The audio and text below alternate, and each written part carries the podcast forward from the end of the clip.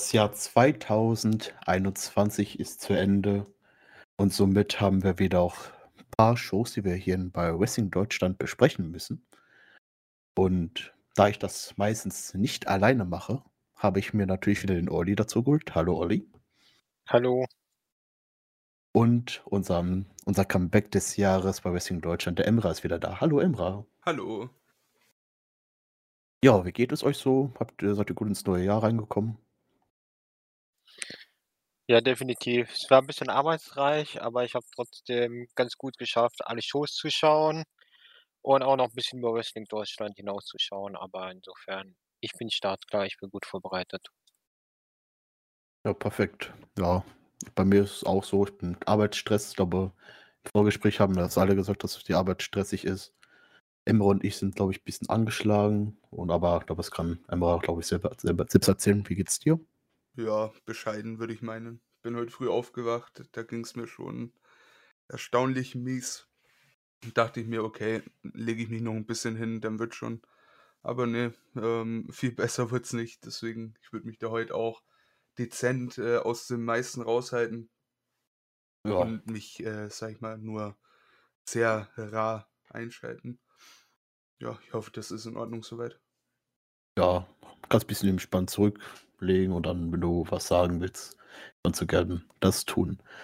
Ähm, ja, für uns alle ein bisschen, vielleicht ein bisschen angeschlagen, aber ich hoffe, dass das Jahr 2022 äh, schneller bergauf geht, besonders was das Live-Wrestling angeht in Deutschland, dass wir demnächst auch wieder, also demnächst ist gut, aber vielleicht so Richtung Ende des Jahres wieder halbwegs normale Wrestling-Events haben können. Vielleicht auch ohne Maske und vielleicht auch nicht in 2G, dass die Corona-Zahlen wieder ein bisschen zurückgehen, aber das wird sich dann zeigen. Ähm, ja, ich würde sagen, fangen wir mit, einmal mit der GWF-Show Legacy 25 an. Bei der GWF haben wir zwei Shows nachzuholen, die wir in den letzten zwei Monaten äh, geguckt haben. Und ja, das erste Match, worüber wir jetzt sprechen, ist direkt äh, ein Championship-Match und zwar um die Tag Team Championship. Da haben die äh, Stübing-Brüder gegen Team Crazy Sexy per DQ äh, gewonnen. Was für mich jetzt sehr überraschend war, denn ich habe mit dem Eingriff jetzt nicht unbedingt gerechnet, oder dir? Ja, ähm, war jetzt in dem Moment auch ein Stück weit seltsam, aber ich glaube, wenn man später sich den Verlauf der Show anschaut, hat das war das Ganze einfach ein Aufbau und hat an der Stelle auch schon, ähm, Sinn gemacht, definitiv. Ich fand es halt an der Stelle ja doch, man kann sich als DQ auch werten, aber klar, er erwartet man so erstmal nicht, aber dem Zweck am Ende war es dann doch dienlich. Ja, also wer eingegriffen hat, muss man auch noch vielleicht sollte ich noch erwähnen, das waren die Helden der Hauptstadt. Und zwar Pascal Spalte und Joshua Amuru haben als erstes die Stübing-Brüder angegriffen, deswegen haben sie auch erst äh, durch die Q gewonnen. Aber dann im Nachhinein haben sie sich irgendwie alle gegeneinander gekloppt. Und so wurde es eigentlich, eigentlich ein ansehendes Wrestling-Match. Erstmal zum DQ, ich habe gedacht, so ähm, äh, Tag Team Championship Match, die Q enden lassen, ja, muss man das machen. Aber das hat sich dann ja späterhin äh, dass es doch sinnvoll war, um die nächste, bei, für die nächste Show ein bisschen aufzubauen. Ähm, ich glaube, da können wir, glaube ich, mal direkt auch zu diesem Match hinspringen. Denn das war auch ein Tag Team Match, da waren die besagten Blutsbrüder, äh, haben dann gegen die Helden der Hauptstadt äh, angekämpft. Äh, und dieses Match endete in einem No-Contest, äh, da das Team Crazy Sexy äh, eingegriffen hatte und später nach dem Brawl haben sich die Stiebelbrüder auch, Brüder auch nochmal mit eingemischt, so dass es zum Brawl kam und ja, dieses Match auch so gesehen ins Nichts verlaufen ist, könnte man meinen. Und da habe ich gedacht, okay, hat man eigentlich gut gelöst. Die Gegner haben, äh, die Leute, die eben attackiert wurden, haben das nicht alles vergessen oder sind jetzt nicht so verletzt worden, dass sie jetzt sagen, okay, was ihr könnt, was ihr gemacht habt, äh, das lassen wir jetzt, machen wir es nicht, weil ne, macht ja keinen Sinn. Aber das haben wir wirklich gut gelöst. Die sind sinnvoll, haben das mit auch eingegriffen und wollten sich so rächen. Ja, ich fand's gut. Und ja, Olli, wie fandst du das, dass man das so gelöst hatte? War, war definitiv gut gelöst und dass man halt dann gesagt hat, okay, wir machen, äh, dann, dass dann halt Ahmed Chair rauskommt und halt ein Four-Way äh, für die nächste Show ansetzt, macht Sinn. Klar, man kann sich erstmal auch wundern, dass äh, man Legacy 25 nutzt, um Match für eine andere Show aufzubauen, aber im Grunde war es auch nur die Montagshow aus dem letzten Jahr und nee, insofern sehr, sehr stimmig, ähm, sehr konsequent gebuckt. Wüsste ich jetzt nicht, was man daran äh, kritisieren sollte, wenn man grundsätzlich damit ein, zumindest wenn man grundsätzlich damit einverstanden ist, dass man einfach sowas mal bei Legacy 25 als Aufbau nimmt, um halt die aktuelle Legacy äh, vorzubereiten. Ja, äh, ganz deiner Meinung, äh, da Legacy 26 ja auch schon angekündigt war, kann man natürlich Legacy 25, die nur einen Monat davor war, als Aufbau nutzen und das, da wir jetzt mal direkt wieder weg gewesen vom ersten Match. Ja, muss man jetzt nicht machen. War direkt weg und war vollkommen zufrieden, dass man das auch als Aufbau genutzt hat. Ja, kann man so machen.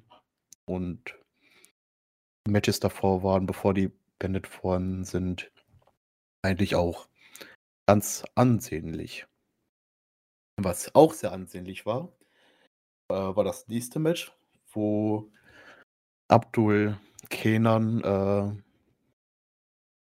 gegen Mike DiVecchio äh, angetreten ist. Und vor dem Match hat Ali Aslan angekündigt, dass halt der eben erwähnte Mike D jetzt sein neuer Schützling sei. Und so hat man natürlich jetzt die Storyline zwischen Abdul und Ali ein bisschen weitergeführt. Ist denn Mike D eine gute Entscheidung gewesen, Olli? Ich finde schon, also ich war ich hatte keine Ahnung, wen, äh, Ali Aslan aus dem Hut zieht. Ich hatte fast befürchtet, es wird irgendwie eine Witznummer oder sonst was. Aber ich muss sagen, ich finde ihn am Mike, also den Ali Aslan, schon sta wirklich stark. Und damit kannst du halt auch wunderbar die wahrscheinlich nicht vorhandenen Deutschkenntnisse von, äh, Mike D kaschieren und ihn halt einfach auch stark darstellen. Und da macht es halt Sinn, äh, die Geschichte dafür zu nutzen, um äh, Mike D weiter zu pushen. Deswegen war, war eine große Überraschung. Ich finde es eine echt gute Kombination. Und dann muss halt auch ein Abdul mal leiden und äh, sich zerstören lassen. Ja, ein Abdul kann das, glaube ich, auch ganz gut verkraften und ein Mike D jetzt mit einem Manager an der Seite, der jetzt auf ihn die Humus halten kann, ist vielleicht wirklich nicht die schlechteste Entscheidung, besonders weil Mike, äh, Mike D ja wirklich, wirklich ein Gesamtpaket hat äh, für einen guten Wrestler. Erinnert mich so ein bisschen an so einen Brock Lesnar, muss ich ehrlich sagen. So von der, von der Statur her. Und jetzt hat ein Manager an der Seite, der für ihn redet. Ja, ich glaube, Mike D könnte auch jetzt nicht nur in GWF, sondern auch außerhalb der GWF in Deutschland oder in Europa ziemlich erfolgreich werden, wenn man ihm äh, ein bisschen Zeit gibt. Ja, definitiv. Also ich fand den schon, bevor ich die ganzen GWF-Shows gesehen habe, durchaus spannend. Aber ich muss halt sagen, der gehört mittlerweile so in Europa schon zu meinem Lieblingswrestler, weil ich den einfach von der Art her spannend finde. Er hat schon einen Look, dann aber auch wieder etwas außergewöhnlich mit den halt gefärbten Haaren und hat aber halt auch 'ne Ausstrahlung, kommt rüber, kommt an beim Publikum. De deswegen bin ich ganz froh, dass man das jetzt auch wirklich nutzt und mit ihm was anfängt. Ja, da kommen wir auf jeden Fall über die Person kommen wir auf jeden Fall in der nächsten Tour noch zu sprechen, was man mit ihm angefangen hat und wie man ihn pusht. Äh, wir haben auch später auch das noch das Thema Six in Carrot und ich glaube, so ein Mike D hätte ich auch ganz gerne einen 16 Karat Gold, oder? Der ist doch eigentlich dafür ziemlich, äh, ja, könnte man ihn da eigentlich super reinsetzen. Würde ich zumindest behaupten. Ja, also da bin ich auch ehrlich gesagt bisher ziemlich überrascht von gewesen, dass die WXW ihn im Prinzip gar nicht nutzt. Ich habe mal geschaut gehabt, es gab mal Match Multiman-Matches, äh, bei der Comic-Con in Dortmund und auch irgendwann mal welche, als es noch Academy-Shows gab, Auftritte dort. Aber aber ich hätte von äh, eigentlich schon erwartet, dass man gerade auch mit 'nem teilweise mangelnden Upper Card sich mal halt auch in, äh, Belgien umschaut, zumal der ja auch schon paarmal gegenüber aufgetreten ist, also bei Kult. Deswegen hätte ich gedacht, dass WXW ihn wesentlich mehr aufm Radar hat, aber vielleicht vielleicht will man auch erst noch anschauen, wie gut er bei der GWF wirklich ankommt, wenn der da weiter gepu pusht wird, aber man sollte ihn da, glaube ich, in Oberhausen auch bei der große größeren Promotion in Oberhausen eher früher als später regelmäßig booken. Ja, besonders, wie du schon erwähnt hast mit der Upper Card, dass es da 'n bisschen Mangelware ist, besonders auch von glaubwürdigen Herausforderern. Und so 'n Mike D, der braucht nicht wirklich 'n großen Aufbau, um wirklich da oben groß mitspielen zu können, wie wir schon gesagt haben. Gute Ausstrahlung und ja, ich hoffe, die WXW hat 'n Auge auf ihn und dass wir ihn vielleicht zukünftig auch dort sehen werden. Dann würde ich sagen, kommen wir zum nächsten Match. Das war 'ne um die GWF Women's Championship, ein Four-Way-Match, Elimination Series.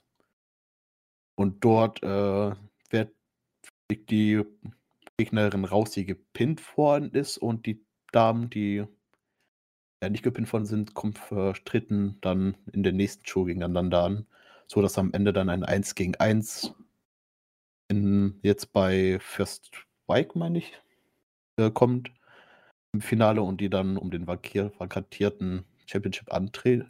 Und hier in dem Match waren, äh, Stephanie Mace gegen Nikki Foxley, G Jessie J und Xara Grace. Stephanie Mace hat, äh, die gute Nikki Foxley gepinnt und somit ist die gute Dame ausgeschieden. War das die richtige Entscheidung, die Dame ausscheiden zu lassen oder du jemand anderes rausgehen lassen?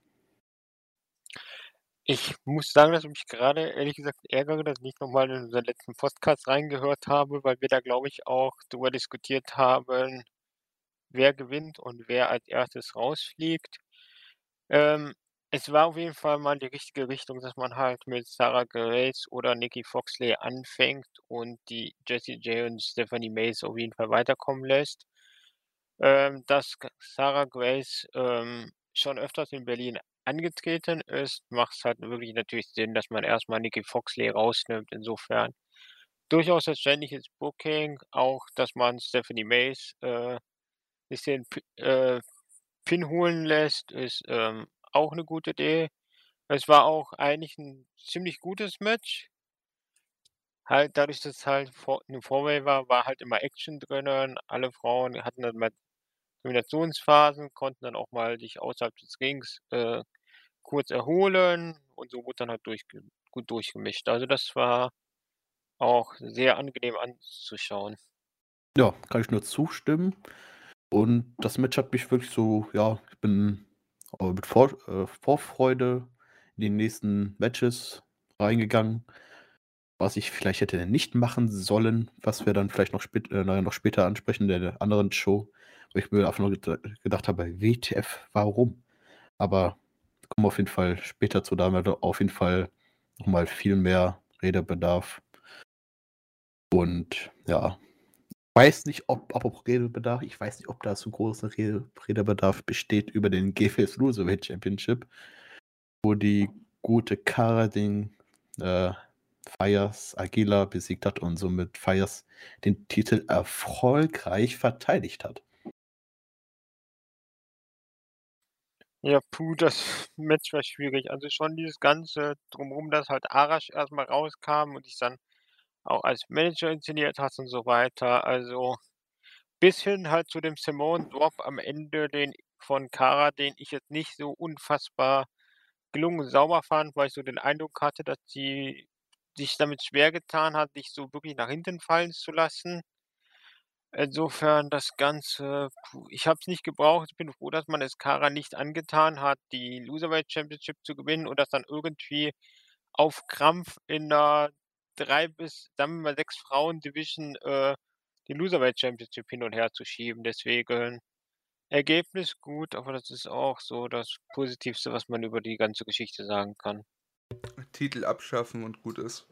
Ja. Und, und vor allem äh, Fayas, ey, der Typ, der hat so viel drauf. Ich feiere den übel. Grüße gehen raus, der wird es wahrscheinlich nicht hören. Aber wir kennen uns ein bisschen, ist ein netter Kerl. Und der, ey, der, der macht alles, wisst ihr, ne? Der, der tourt da durch ganz Europa, um irgendwo seine Bookings zu bekommen. Arbeitet e- echt verdammt hart an sich und ist auch echt nicht schlecht. Von daher ich hätte auch kein Problem, wenn er da um andere Titel antritt, aber erstmal raus aus dieser Division, die Division kappen und fertig aus. Ja, ich glaube, es gibt keine andere Möglichkeit, äh, was Gutes rauszumachen, außer aus dieser Division, aus dieser Division wirklich zu kappen und den Loserweight-Titel abzuschaffen. Aber ich glaube, das haben wir in den letzten beiden Podcasts schon gesagt und wir werden es wahrscheinlich auch in den nächsten 10, 20 Stück machen. Und ja, weg mit dem Titel, den braucht keiner. Und tut den Western einfach nicht gut. Ja, Ja, damit haben wir auch lang genug über den Titel gesprochen. äh, deswegen gehen wir auf ein weiteres unrelevantes Match. Und zwar ein Freeway-Match, wo Aitaj Baha gegen Ano Anarako Montana gegen Kevin Lazar äh, gekämpft haben. Und da hat natürlich der gute Aitaj Baha gewonnen. Dieses Match war, fand ich sehr ansehnlich, aber, an, äh, aber auch, das hätte man super als Opener bringen können, um reinzukommen. Keine großartige Story dahinter. Einfach ein schönes Match gewesen, aber mir fehlt einfach, ja, wie, wie gesagt, die Story. Da, da brauche ich brauch irgendwas beim Match irgendwie, um den Leuten anzufeuern, aber nur so äh, bin ich kein großer Fan von. weiß nicht, wie es bei dir ist, Olli, aber brauchst du, brauchst eine Story bei einem Match oder kann, kannst du auch von dir einfach so Matches angucken und Leuten so anfeuern oder hinterherfiebern. Es es kann halt durchaus 'n random Match sein oder wenn ich halt in der Liga nicht drin bin und weiß, es wird 'ne gute Paarung, aber bin schon irgendwie mit den Leuten invested oder wenn das halt irgendwie so diese typischen, ähm, Karat, ähm, oder Tech League, äh, random Paarungen am dritten Tag sind, bin ich völlig mit fein, aber das war halt so 'n Match, wo ich gesagt habe: „Okay, da hat man anscheinend mit, äh, Anako Montana 'nen Fly-in Fly-in gehabt oder halt jemand grade einfach in der Gegend ist und halt 2 andere, die man auf die Card bringen wollte, also hat man dieses Match gebracht. Aber dann hätte ich das auch wirklich eher als Opener gemacht, dann kann's auch vollkommen random sein und dann halt eines der beiden Tag-Matches nach nach der Pause geschoben eher, weil so war das jetzt einfach von der Position auf der Card her komplett, ähm irgendwie in Niemandsland gefühlt als Matchcard-Füller. Deswegen, so gut das Match auch war für mich die falsche Position auf der Card. Ja, kann ich nur so unterschreiben, falsche Position. Als Opener kann man natürlich so was machen, aber so mitten in der Card sollte es doch schon irgendwie um irgendwas gehen, nur um 'ne Story oder um 'n Titel. Ja. Wo es aber um 'n Titel ging, war, äh, im Four-Way-Match um den GWF Berlin Championship, wo der gute Tony Harting seinen Titel verteidigt hat gegen Tarkan Aslan, Rambo und Cem Kaplan. Ähm, ja, das fang du mal mal an, äh, was deine Meinung darüber ist. Ja, also, ähm, das Match selber fand ich gut. Da war auch wieder viel los. Insofern, ich gehöre schon durchaus zu den Leuten, die Multiman-Matches was abgewinnen können, wenn sie anständig gebookt sind. Da weiß das bei uns so generell im Wrestling-Infos-Team nicht jeder so der allergrößte Freund von Multiman-Matches ist, aber wenn die halt so gut sind wie das Match jetzt, ähm kann ich gerne mit leben. Ich bin auch nach wie vor oder eigentlich immer mehr 'n größerer Fan, äh, von Tony Harting, der eigentlich gefühlt die letzten Jahre auch zu wenig tun bekommen hat oder zu wenig gemacht hat. Der ist als Tag-Team gut, aber ich mag ihn auch grade so als Singles-Champion, deswegen da auf jeden Fall ganz gut. Wo ich halt ehrlich gesagt inhaltlich ein bisschen passen musste, war halt die Frage, äh, warum genau die 3 Herausforderer? Aber vermutlich habe ich da jetzt auch, ähm, einfach die nicht vielleicht die Promos auf, äh, Facebook verpasst für den Aufbau, aber ansonsten war es okay. Ich glaube nicht, dass da wirklich ein großer Aufbau war. Einfach nur die 3 Leute hat man gepuckt und die musste man irgendwie in 'n Match noch unterbringen. Und die 3 waren ehemalige GWF Berlin Championship Träger. Und gehe mal von aus, dass es das der Grund war, warum man die 3 in das Match da reingepackt haben hat. Und so, um Tony Harting noch ein bisschen zu stärken. Ja, das ist zumindest meine Vermutung. Und ja, ich kann dir einfach nur äh, zustimmen. Tony Harting, wirklich ein grandioser Worker, kann, äh, ist gut bis, ja, äh, es gibt das so, so gut im Ring, aber die, die Promos, die er da vorne hält, die finde ich, find ich immer so unterhaltsam. Ähm, ist genau mein Humor. Ich weiß nicht, wie es bei euch ist, ob äh, euch auch die Promos so gut gefällt, aber ich bin immer so unterhalten, wenn Tony Harting äh, vor so einem Match wie eine Promo hält. Ich finde es top. Ich glaube, der Typ könnte vielleicht für die Zukunft auch nochmal was vielleicht für, für einen höheren Titel bestimmt sein, aber in weiter Zukunft. Ich ich mag das definitiv. Ich habe ja auch einmal schon den äh, bisschen den Vergleich mit Marius Al Al-Ani gebracht, auch mit den Muckis und so. Aber für mich für mich ist das eigentlich Marius Al-Ani ohne Tattoos. So dieses Paket war am Mic ganz gut, wobei ich würde sagen, Harting ist am Mic besser, Al-Ani vielleicht sogar im Ring besser. Aber, äh, ne, also wie gesagt, das ist ganz gut. Ich hoffe, dass GWF den noch weiter sinnvoll einsetzt, weil mit dem hat man wirklich Spaß und den kann man halt auch wirklich ans Mikro lassen. Das auf jeden Fall. Und ja, würde ich sagen, dann gehen wir direkt schon zum Main Event, was man wirklich auch als Main Event wirklich betiteln kann von der Ansetzung her. Bad Bones John Klinger, der am längst antierendsten GWF World Champion, auf den Rückkehrer Axel Tischer an, äh, ja, um den gesagten Titel. Ich muss sagen, das war ein großes, wirklich starkes Match. Ich wäre vielleicht auch mehr im Match äh, drin gewesen, wenn ich nicht mich vorher nicht hätte spoilern lassen, wer das Match gewinnt. Und deswegen wusste ich schon, dass der gute Axel das Match gewonnen hat und somit hat sich das Match so für, her, hingezogen für mich. Es war alles gut, keine Frage. Aber da ich den Gewinner schon wusste, äh, war es für mich nicht so äh, klasse. Wie fandest du es, Olli? Hast du dich vorher spoilern lassen oder bist du ungespoilert in das Match reingegangen? Für mich war es jetzt nicht unbedingt 'n, äh, Überraschung, wer gewinnt. Ich habe es mir schon so, ähm, ja, reingezogen, beziehungsweise ich habe die Show ab relativ der Mitte, ähm live verfolgt und auch, ähm, den Bericht dazu geschrieben. Insofern habe ich's dann schon, äh, live mitbekommen. War auf jeden Fall 'n gutes Match. Man muss halt immer 'n bisschen gucken, wie lang man's wirklich macht. Aber für mich ist es halt einfach auch von den Namen her und auch von dem, dass die dass die im Ring halt wirklich gut sind, ist halt Axel Tischer gegen Bad Bones 'ne Paarung, die du wunderbar in den nächsten Jahren in Deutschland oder auch in unseren Nachbarländern in Europa, äh, durchaus noch 'n paarmal bringen kannst, die einfach ziehen das ziehen wird aufgrund der, ähm, Leute und auch der der beiden. Deswegen kann man sich gut anschauen. Das war so 'n Main Event, wie man sich den schon vorstellt. Große Namen, ein Match mit wirklich Bedeutung, ein Stück weit aufgebautes Match, was dann auch Impact hat, wo die Moves Impact haben. Insofern hat man bei dem Match, ähm, viel richtig gemacht. Ja, kann ich nur so zus zustimmen. Wirklich ein großartiges Match, besonders jetzt Axel Tischer, jetzt GWF World Champion und gleichzeitig WXW World Champion. Also, der gute Axel ist aktuell schön am Titel ein einsammeln, ne? Also, schade, dass wir zwar Bad Bones nicht bei der WXW sehen. Vielleicht könnte er ihn da in Zukunft, äh, den Titel abnehmen, wenn er da wieder auftreten würde. Was ich leider auch sehr schade finde, dass er das nicht darf. Man weiß auch nicht, was da vorgefallen ist, aber so 'n Bad Bones bei der WXW gerne wieder. Und ich weiß gar nicht, wann man das Match wieder angekündigt hat. Hat man das schon an den Abend gemacht, dass es 'n Rematch direkt schon bei Legacy 26 gibt im Leitermatch? Oder wann kam die Ankündigung? Weißt du's noch ungefähr?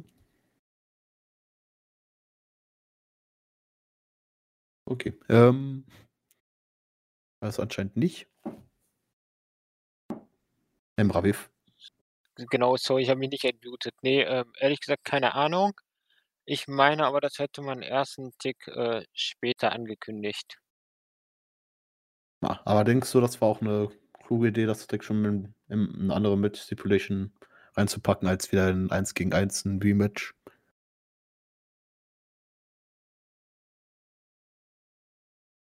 Genau, das hat man, äh, habe ich jetzt grad gesehen, äh, 2 Wochen später angekündigt. Und, äh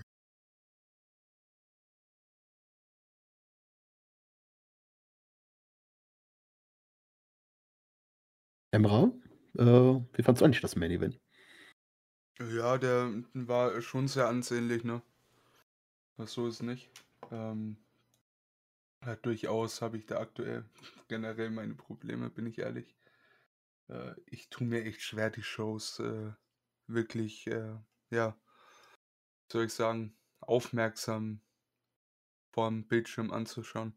Also, da, äh, freue ich mich echt drauf, wenn da alles wieder normal läuft, äh, mein Geldbeutel etwas gefüllter ist und ich da vor Ort sein kann. Da kann mir das Ganze wahrscheinlich trotz allem noch mehr abgewinnen, aber, äh, durchaus kein schlechtes Ding, muss man sagen.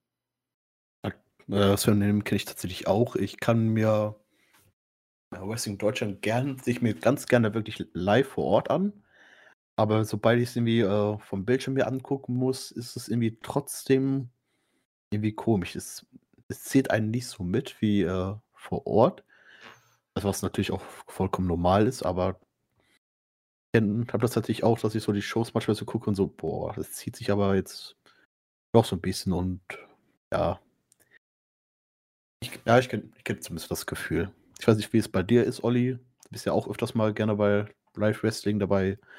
Ähm, fühlt es sich auch bisschen schwerer an, das, äh, überm Bildschirm zu gucken als üb äh, live vor Ort? Ja, definitiv. Ich war ja auch 20, äh, 19 bei über 10 Shows. Insofern auch schon ganz gut da rumgekommen und hatte da dann auch, äh, viel Spaß. Ja, online ist halt schwi teilweise schwierig.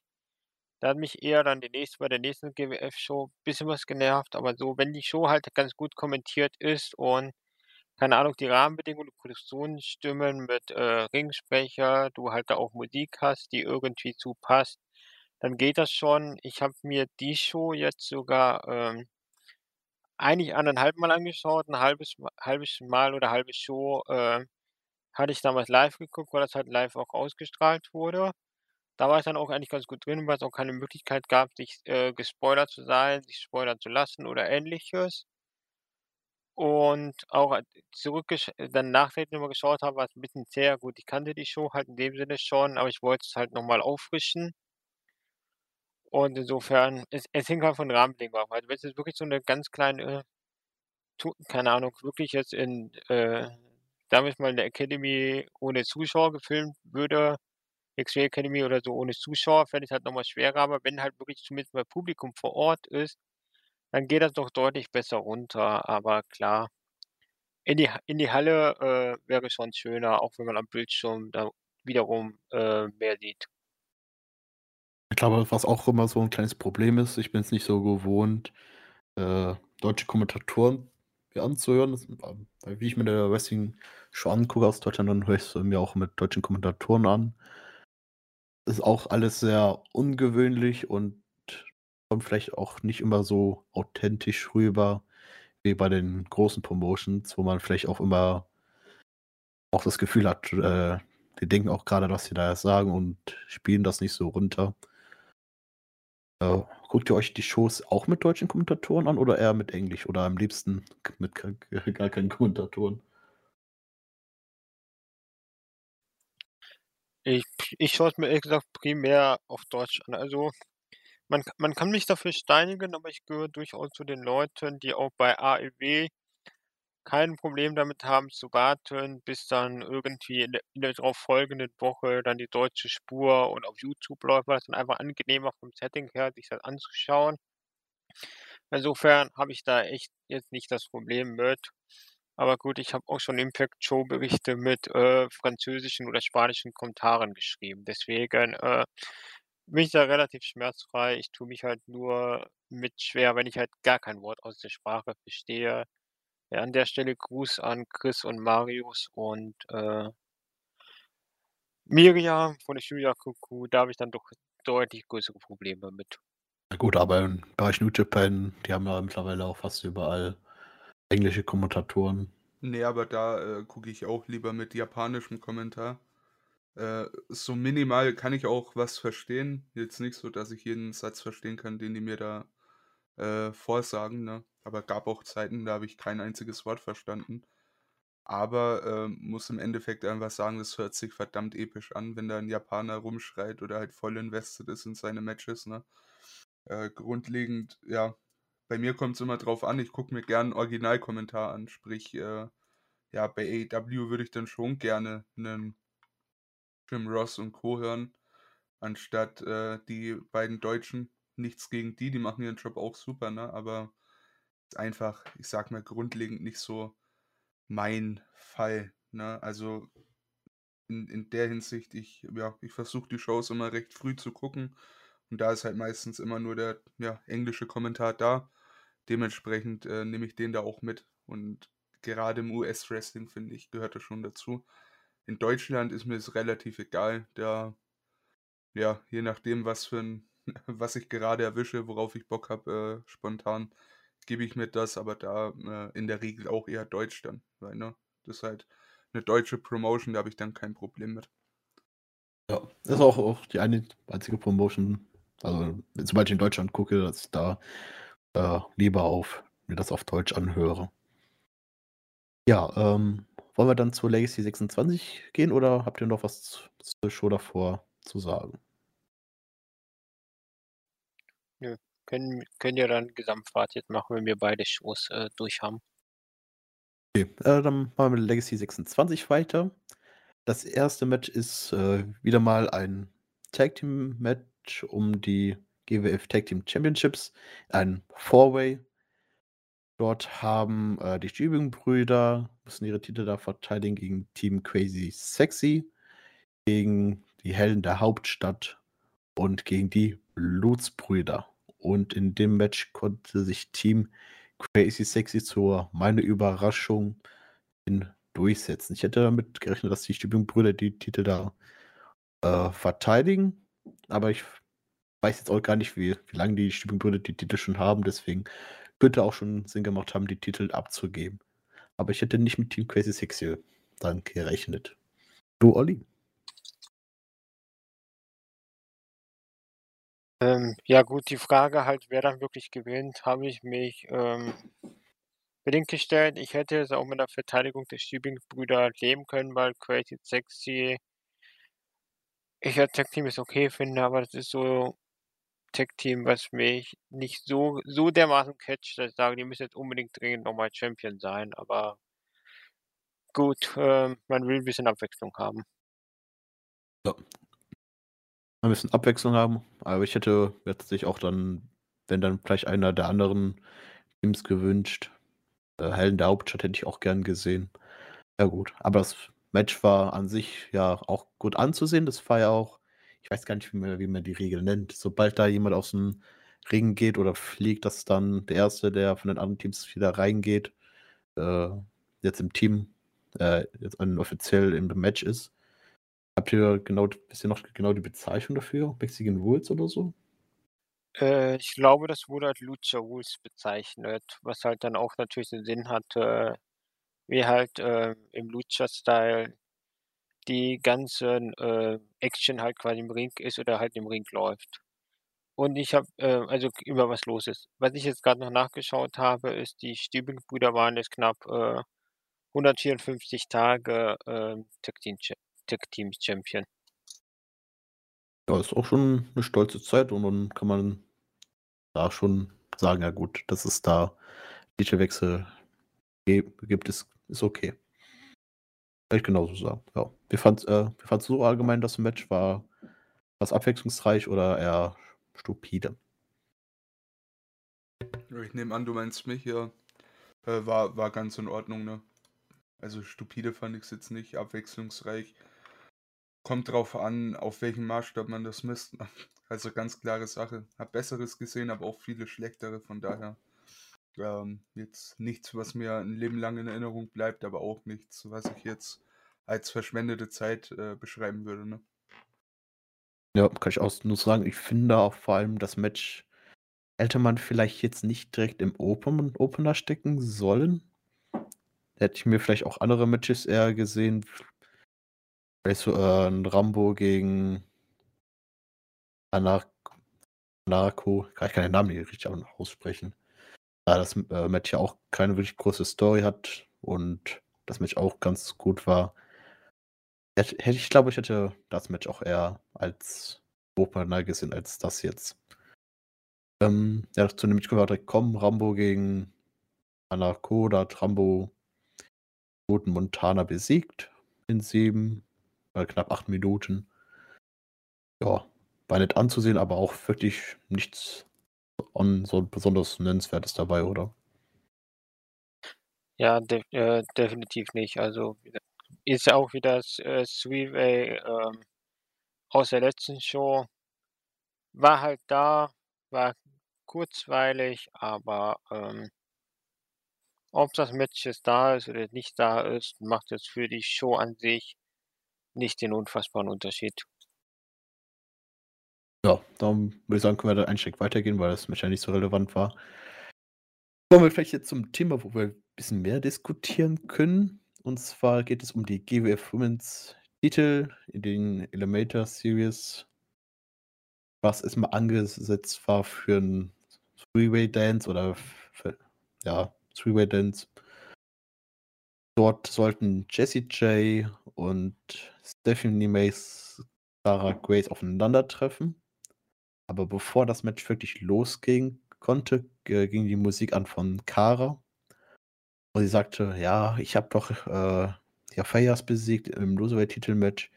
Und ich habe aber auch eine gute Leistung letztes Jahr gezeigt. Ich hätte eigentlich da doch schon eine Chance verdient. Da haben, hat man die Wrestlerin gefragt, ob sie was dagegen hätten. Da haben alle gesagt, das ist mir egal. Ja, und da war sie auf einmal im Match. Und kommt auch ins Finale mit zusammen mit Jessie Jane und somit Stephanie Mace und Sarah Grace ausgeschieden. Was hast du davon gehalten, Olli? Ja gut, ähm, dass man da Vorwärts draus macht, ähm, an sich erstmal so semi, aber man muss halt, wenn man ganz realistisch äh, drauf schaut, war die Entscheidung, Kara reinzunehmen, die Rettung fürs Match, weil man darf halt nicht vergessen, Stephanie Mays hat sich am Tag vorher in äh, Oberhausen bei der WXW verletzt.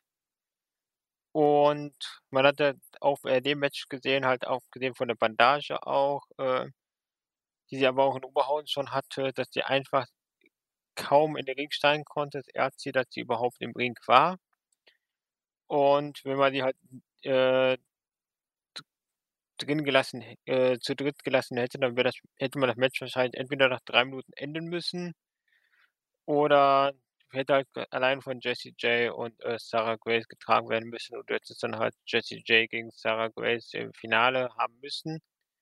Und da man das halt anscheinend nicht wollte, hat man dann Kara reingenommen und, ähm, das Match so gemacht, wie man's, äh, gemacht hat, was ich aber dann in Ordnung fand und wie gesagt, das war jetzt einfach den Umständen geschuldet. Ja, aber wenn man weiß, dass Stephanie Mace verletzt ist, dann steckt man sie doch gar nicht in ersten das Match da rein. Hätte man das auch so lösen können. Man macht da gerade so mal ein Freeway raus. Stephanie, Stephanie Mace ist verletzt oder angeschlagen, nicht äh, wirklich tauglich für den Ring. Und dann, da Kara sich da so gut geschlagen hat gegen Fires, oder ersetzt sie. sie äh, sie dann komplett dass man das Stephanie Mace komplett da in dem, ins Match überhaupt gelassen hat, fand ich schon un unverantwortlich, meiner Meinung nach. Ja, das kann man, äh, definitiv drüber diskutieren. Ich kann es mir halt nur erklären, dass ich's unbedingt machen wollte. Ehrt sie natürlich, aber ob das jetzt irgendwie dem Genesungsprozess zuträglich ist, wage ich dann doch sehr zu bezweifeln. Insofern wenn wenn man sagt, man, äh, Mace will unbedingt da rein und macht es wirklich, dann hat man das bestmöglich gelöst. Aber was du sagst, ist natürlich auch richtig. Da hätte man wahrscheinlich einfach sagen müssen, äh, neue Gegner neue Gegnerin, weil Mace ist verletzt und meinetwegen wünscht sich auch Mace Cara oder was auch immer oder Cara hat sich bewiesen. Kann man beides, ähm, darstellen und lässt dann Sarah Grace ausscheiden und hat dann auch so trotzdem das Finale Jessie J gegen Cara. Also so so wäre es Ja, natürlich auch definitiv gegangen. wirklich so verletzt war, dass sie wirklich gesehen hat, gerumpelt hat. Ich weiß nicht, ob das jetzt glaube nicht, dass es wirklich gesp gespielt war und dann muss man auch schon als Promoter sagen: „Du bist nicht fit, du kommst ja kaum hier auf komfortable Stelle und wir können dich gar nicht in den Ring stecken.“ Das muss man auch auch wenn Stephanie Mace vielleicht „Ach doch, das geht“, muss man als einfach als Promoter sagen: „Ne, machen wir nicht, das ist nicht zu verantworten.“ Und deswegen ist für mich auch das Match einfach nur auf ko komplett für die Tonne für mich. Weil allein, weil Stephanie Mace da ins Match reingesteckt worden ist, obwohl sie verletzt ist. Das war überhaupt nicht nicht meins. Ich weiß nicht, wie Emra dazu steht. Äh, hätte man Stephanie Mace da rausnehmen müssen oder fandst du das okay?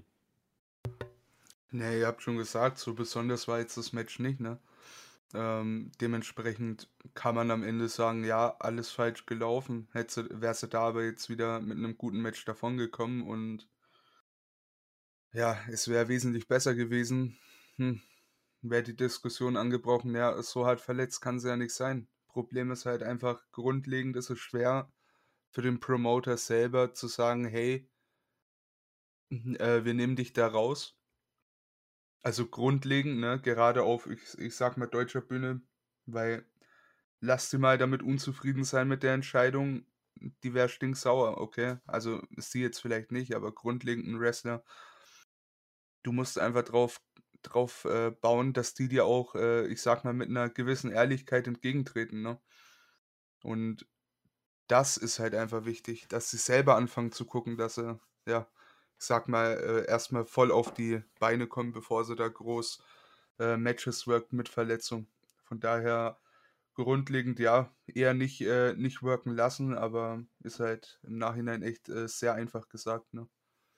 Ja, vor allem als 'n Thema, wo man viel diskutieren kann. Äh, die Hörer auch mal ihre Meinung zu schreiben, wie ihr das handhabt habt hättet wollen, ob das gut gelöst war oder nicht. Ja, ähm, dann würde ich sagen, gehen wir zum GWF Berlin Championship. Dort hat Tony Harting gegen Mike D den Titel verloren und somit ist Mike D neuer GWF Berlin Champion. Und würde auch sagen, damit zu Recht, auch wenn's für mich im Herz wehtut für Tony Harting. Die erst der erste Schritt also für Mike D in die an die Spitze. Deine Meinung dazu, Olli? Findest du das 'ne gute Entscheidung oder hätte man eher Mike D noch nicht den Titel geben sollen? Ja, ähm, ich hätte am liebsten bei beide Champion. Ähm, aber an der Stelle, wenn du halt sagst, du gibst ihm den Manager an die Seite und willst ihn pushen, dann musst du ihn halt auch gewinnen lassen und gar nicht jetzt nach den letzten guten Auftritten, nachdem beim Publikum gut angekommen ist, jetzt plötzlich mal mit der Niederlage stoppen. Ähm, insofern konsequentes Booking, durchaus gutes Match. Hätte vielleicht sogar 'nen z 1, 2, 3 Minuten kürzer sein können. Ich glaube, wenn's knapp 15 Minuten gewesen wäre, wäre das, glaube ich, von der Länge her perfekt gewesen, aber auch so definitiv 'n, äh, gutes Championship-Match, jetzt das 2. in Folge so als GWF Berlin Championship, was ein gutes Match war, was so 'nem Titel auch immer gut tut, wenn die Matches dann, äh echt sehr ordentlich sind, dann freut man sich auf die nächst nächsten, äh, Titelmatches, insof Ja, also, kann ich mich nur anschließen. Das war fand ich auch klasse. Tony Harting hätte auch fast gegen Mike D gewinnen können.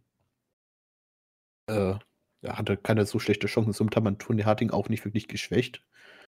Und man hatte einfach den Mike D einfach den Vorteil gegeben, dass wirklich Ali Aslan dabei hatte und ihm so 'n paar Tipps geben konnte für das Match. Hat man auch gut mit reingebracht. Ja, finde auch richtige Entscheidung. Und ich hoffe jetzt auch, dass Mike D eine lange Regentschaft hat und den Titel nicht so schnell wieder abgeben muss. Ansonsten würde das, glaube ich, Mike D auch ziemlich schaden. Aber wenn wir auch schon beim GWF Berlin Championship sind, können wir auch direkt zum Number One Contender dieses Titels gehen. Und dies, dieser wurde in einem Seven-Man Gauntlet Match äh, herausgefunden. Dort haben angetreten der Arash, Aitaj Baha, Bennett Brown, Jim Kaplan, Fasttime Modo, Evil Jared und Kevin Lazar. Und da du das schon im Vorfeld da schon angesprochen hast, Olli, hast du direkt das Wort dafür. Ja, gut. Ähm, wo fängt man an, wo hört man auf? Also, wenn man halt ein GWF Berlin ich meine, es ist Anführungszeichen nur der Midcard-Champion, aber wenn du da Number One Contender äh, festlegen willst, kann man, um das ganze Ding ein bisschen Relevanz zu geben, gerne auch vorab ankündigen. Dann geht es halt weiter für mich bei der Frage, womit haben sich unter anderem Arash, Bennett Brown, Evil Jarrett und Kevin Lazar 'n Titelmatch, äh, f 'ne Chance auf 'n Titelmatch verdient. So Kevin Lazar beispielsweise, so gut die Matches auch waren 2 Singles-Siege, beide im Match um die Loserweight Championship. Einmal hat er sie nicht bekommen, einmal wurde er sie los. Das ist halt so der komplette Singles-Rekord. Und da frage ich mich halt, äh, warum hat er hat er die Möglichkeit auf 'n Evil Jarrett hat man länger nicht gesehen und ob man jetzt 'n 50-jährigen, äh Sänger, Ex-Sänger, Musiker, ähm, klar, der trainiert auch und kann auch bisschen was, aber ob man den in so 'n Match stecken muss, ist die nächste Frage. Bennett Brown, relativ neu dabei. Arash, letz le letztes Match quasi als Solo-Manager aufgetreten. Jetzt also, ganz ganz ehrlich,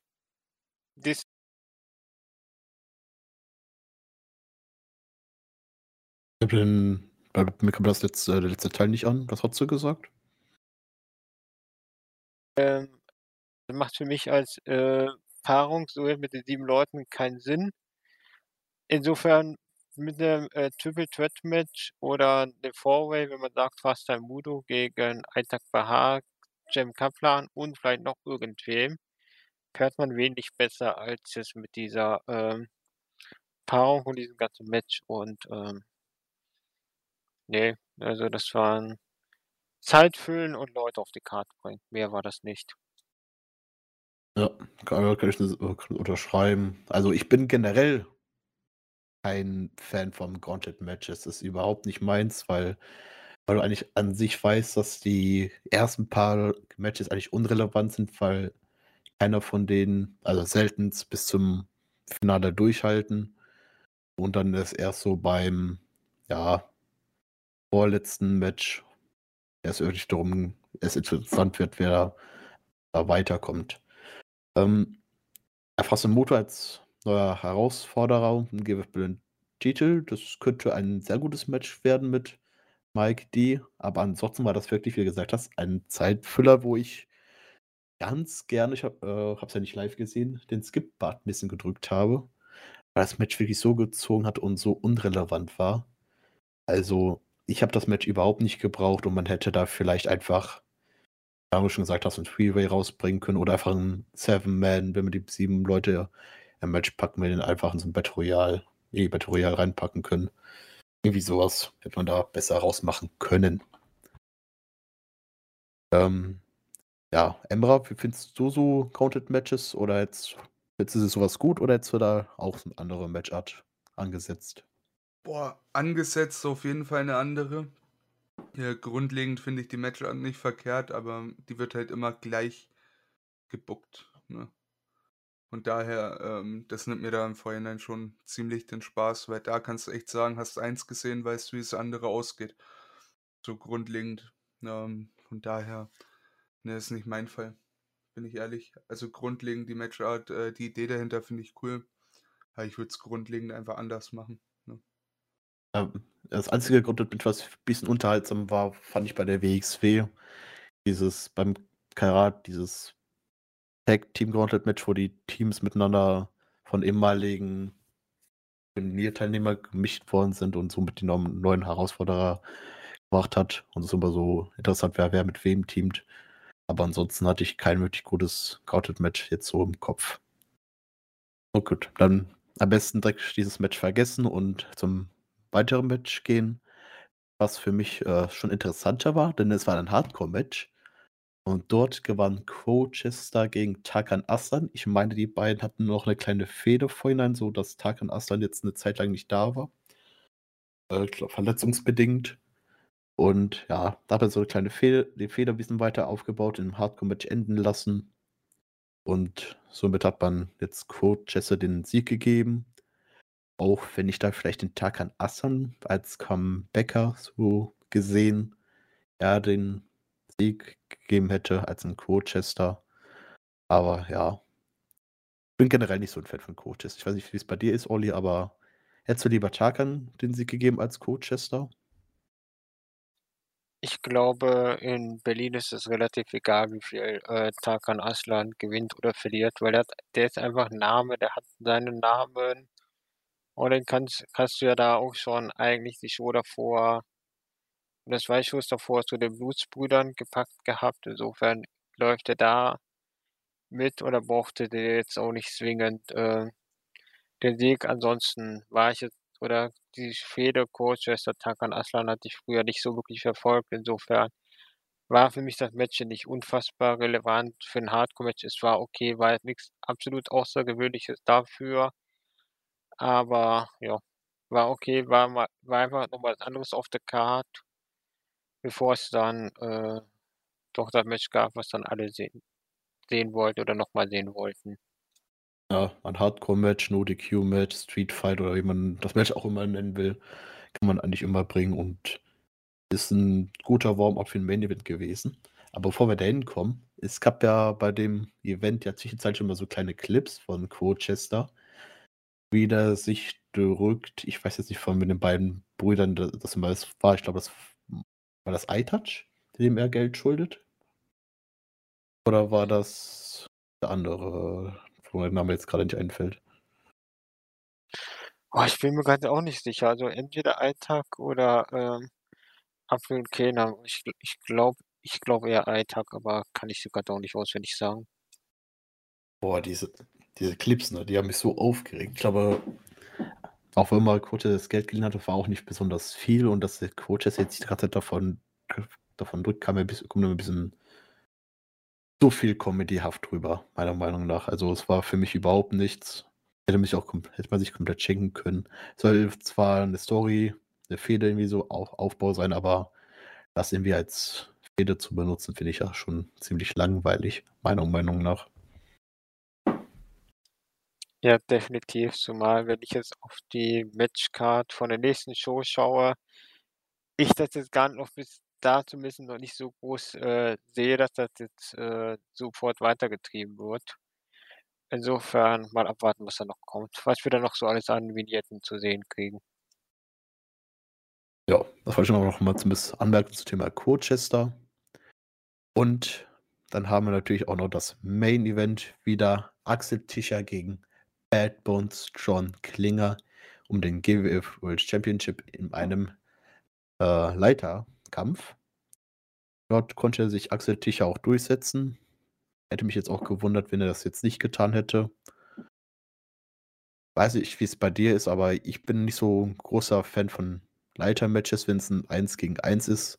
Ich bin, ich mag sowas eher, wenn da mehrere Leute beteiligt sind und so kommt es manchmal rüber so noch schlimmer als bei Multiman Matches, äh, wenn der oben da versucht hochzukraxeln und der hat den Titel ja schon in der Hand, er braucht schon nur dran zu ziehen, aber der steht da gefühlt nur 30 Sekunden rum, sieht da am Titel, kommt da, kriegt den Titel nicht ab und man wartet eigentlich nur auf die Aktion vom Gegner. Ja, das ist überhaupt nicht meins. Ich weiß nicht, äh, hat es denn dir so allgemein so gefallen? Ja, ähm, gebe ich den beiden Teilen recht, weil ich halt gut fand, dass man sich an dem einem Leitermatch von Ambrose gegen Orleans, äh, orientiert hat und man einfach wirklich erstmal die ersten paar Minuten die Leitern in Ruhe oder die Leiter in Ruhe gelassen hat und erstmal nicht so im Ring, äh, geklopft hat, bevor auch nur irgendeiner versucht hat, Richtung Titel zu kommen. Ansonsten klar, halt diese Spots, wo einer versucht oder schon fast an der Leiter ist oder auf der Leiter ist und, äh, fast den Titel abhängt oder doch nicht abhängt. Finde ich beim One-on-One etwas schwierig. Was ich halt auch bisschen schwierig fand, war so diese, na ja, fast schon John Cena-Phase von, äh Axel Tischer, der sich dann am Ende im Prinzip in 'nem, äh, Three-on-One-Handicap-Match dann doch irgendwie alle 3 vom Leib gehalten hat. Das hat man dann noch halbwegs gut gelöst, aber wenn halt von vornherein klar ist, du du kämpfst im Prinzip gegen 3 Heels, so überheblich auch immer die sein mögen, aber du dann halt trotzdem den Titel verteidigst ist es halt immer schwierig. Da sehen halt die anderen wirklich aus wie die allerletzten Idioten. Gut, Boss ist überheblich, aber das hat dann so bisschen dem Match geschadet und halt 'ne halbe Stunde hätte jetzt in dem Match mit Leiter und allem wirklich nicht sein müssen. Da kann man gerne, äh, mindestens 5 Minuten rausstreichen. Ich würde fast schon auch sagen, dass man da auch 10 Minuten rausstreichen könnte. Besonders der Endspot, den du erwähnt hattest, äh, dass Axel Tischer die Leiter da festgehalten hat und da schon runtergeguckt hat zum Umkippen und die anderen da einfach nur so geguckt haben: „Oh nein, der schubst jetzt die Leiter um. Was wir tun?“ Und irgendwie eingefroren waren da draußen, sodass sie dann sodass dann Bad Bones auf die draufgefallen ist und die 3 ausgeschaltet hat. Ja, das war jetzt tatsächlich auch nicht so meins, weil nach 'ner halben Stunde hat sich dann zum Ende hin sehr gezogen. Und dass Axel Tischer das Ding verteidigt, war ja auch klar. Na ja, äh, für 'n Mai war zwar das pass passender Main Event, aber das war auch nicht das Allergrößte. Da fand ich das erste Match oder das erste Aufeinandertreffen besser. Und wie fandest du das Match, Emma, das Leitermatch? War da war's 'ne gute Ansetzung oder hättest du da lieber 'ne an vielleicht 'ne andere Stipulation reingepackt? Äh, ich habe jetzt nicht so 'ne Abneigung gegen, äh, One-on-One Ladder Matches. Da gab's durchaus schon einige gute, ne, gar keine Frage. Ähm, aber ja, dieses Overbooking mit dem ja, mit dem Stable, das rauskommt und wie auch immer, das mag ich auch in normalen Matches nicht. Also, von daher lasst das bitte weg. Wie Olli schon sagt, die sehen aus wie Vollidioten. Ähm, das letzte Mal, als mir das so negativ aufgefallen ist, war tatsächlich ich weiß nicht, ob ihr das Match gesehen habt, Gargano gegen, äh, Adam Cole, als Gargano NXT Champion wurde. Da kam auch die komplette Undisputed Era raus und, äh, Johnny Gargano macht da macht da alles weg, als wär's nichts. Weil sie sehen so verdammt dumm aus dabei. Das ist halt einfach traurig und ich finde, das, äh, ist auch irgendwo kontraproduktiv. Dass man das bringt, wenn jetzt auf der anderen Seite auch noch gut Eingriffe da sind, okay, meinetwegen, aber ist ja hier nicht der Fall. Von daher, ähm, lasst das und das Match ist mir schon, ja, um um viele Stufen lieber. Aber so, boah, auch da muss ich sagen, gerade das Ende, das hat mich nur noch, ähm, ja, genervt, bin ich ehrlich. Ja, also uns alle einig, das Ende, ja, war zumindest mit den Leuten, dass sie rausgekommen sind. Hätte hätte da vielleicht für Axel Tischer irgendwie Unterstützung holen müssen, dass sie für ihn eingreifen, aber ich wüsste jetzt auch keinen 'ne Person, die da wirklich Sinn machen würde. Deswegen hätte man vielleicht einfach die beiden irgendwie rausschreiben sollen oder dass Klinger zu denen sagt: „Braucht nicht zu kommen, ich regle das alleine. Ich brauche euch nicht.“ Ja, und so war's dann am Ende doch bisschen nervig und sieht natürlich jetzt schlecht aus für die Blues-Brüder, zumindest von der Darstellung her. So, da haben wir jetzt die beiden, äh, GWS-Shows besprochen. Ähm, wie fandet ihr die beiden Shows so im Allgemeinen? Fand ich im Allgemeinen gut. Klar, es gibt halt immer wieder mal Kritikpunkte, aber es war jetzt nicht so, dass ich sagen würde, komplette Lebenszeit verschwendet oder Ähnliches. Also, ich habe nach wie vor schon Bock drauf, dieses Jahr oder spätestens nächstes wahrscheinlich dann vielleicht sogar fast nächstes Jahr mal in Berlin zu sein und mir mal die Show anzuschauen. Also, die Grundbegeisterung ist schon noch irgendwo da oder ist schon irgendwo da, auch weil da einfach einige gute Leute im Roster stehen und wenn man sich halt sagt: „Okay, mit 4, 5, 6 Matches auf der Karte mit sortieren und oder die gut werden, ist es dann für eine gute Show, dann ist man da auf jeden Fall ganz gut mit bedient, weil diese 4, 5 Matches findet man definitiv und jedes Mal und über die anderen Matches muss man dann halt 'n Stück weit, äh, hinwegsehen. Ja, äh, du sagst es, das sind gute Leute auf jeden Fall und, äh, sehr viele auch vielversprechende, sag mal, Jüngere, ne, oder beziehungsweise im Business junge Leute. Von daher, das ist schon, äh, ganz nett anzuschauen, gar keine Frage. Booking ist, äh, stellenweise echt, äh, sehr durchwachsen, kann man echt sagen, ähm, aber ansonsten, ja, geht geht auf jeden Fall viel schlechter und verschwendete Lebenszeit auch auf gar keinen Fall. Kann man mitnehmen, wenn man's wenn man's gucken möchte. Ja, ich kann mir auch gut vorstellen, dass es zumindest bei uns jetzt, äh, da wir ja viel Wrestling gucken, dass es vielleicht bei uns äh, schlaucht, besonders wenn die Arbeit noch äh, uns am Nacken hängt und da wir auch viel, viel zu tun haben und das dann vielleicht nicht so großartig Motivation da ist, aber wirklich, ja, die, die Shows waren gut anzusehen, weil nichts besonders Schlechtes dabei, bis auf Cruiserweight-Titel. Aber ansonsten wirklich beide Shows gut anzusehen und ich bin mal gespannt, äh, was uns in, die in der Zukunft bringt. Und apropos Zukunft, der GWF äh, Strike First, wenn der alles gut gekommen wäre, der Podcast bei uns auf Aufnahmezeitpunkt morgen raus. Und dann am kommenden Wochenende ko- kommt dann ja schon Strike First und da hat Olli, glaube ich, für uns schon die Matchcard parat, was bis jetzt bestätigt worden ist. Genau, die Matchcard ist jetzt äh, Stand Donnerstagabend. Die Show ist am Sonntag. Ihr wählt dann, wenn ihr die Show heute hört, am Freitag schon im Board und auch auf der Startseite dann die Card mit dem Stand auch Donnerstagabend oder Freitagmorgen finden. Aktuell auf der Card für äh, Strike First, Strike, Strike Hard 2 ähm, im Fester Kreuzberg in Berlin, also der GWF-Heimat, sind bisher fünf Matches angekündigt. Ich fange die Karte mal von unten an. Äh, als erstes Match ist ein, da geht es um eine Mystery Mayhem äh, Envelope, also Umschlag, äh, Cem Kaplan gegen Kevin Lazar. Da muss man dazu sagen, Mystery Mayhem ist eine Show, an, bei der fünf äh, für die fünf Wrestler einen Umschlag haben und bei der alle Titel der Männer auf dem Spiel stehen, sprich äh, World Championship, äh, GWF Berlin Championship, Tag Team Championship und äh, Loserweight Championship. Und bei der Show werden dann die Umschläge aus, aufgemacht und die fünf Wrestler erfahren dann, gegen wen sie antreten dürfen und müssen. Das kann dann halt auch zu kuriosen Paarungen führen. Sprich, könnte es theoretisch sein, dass Bad Bones um die Loserweight Championship antreten muss.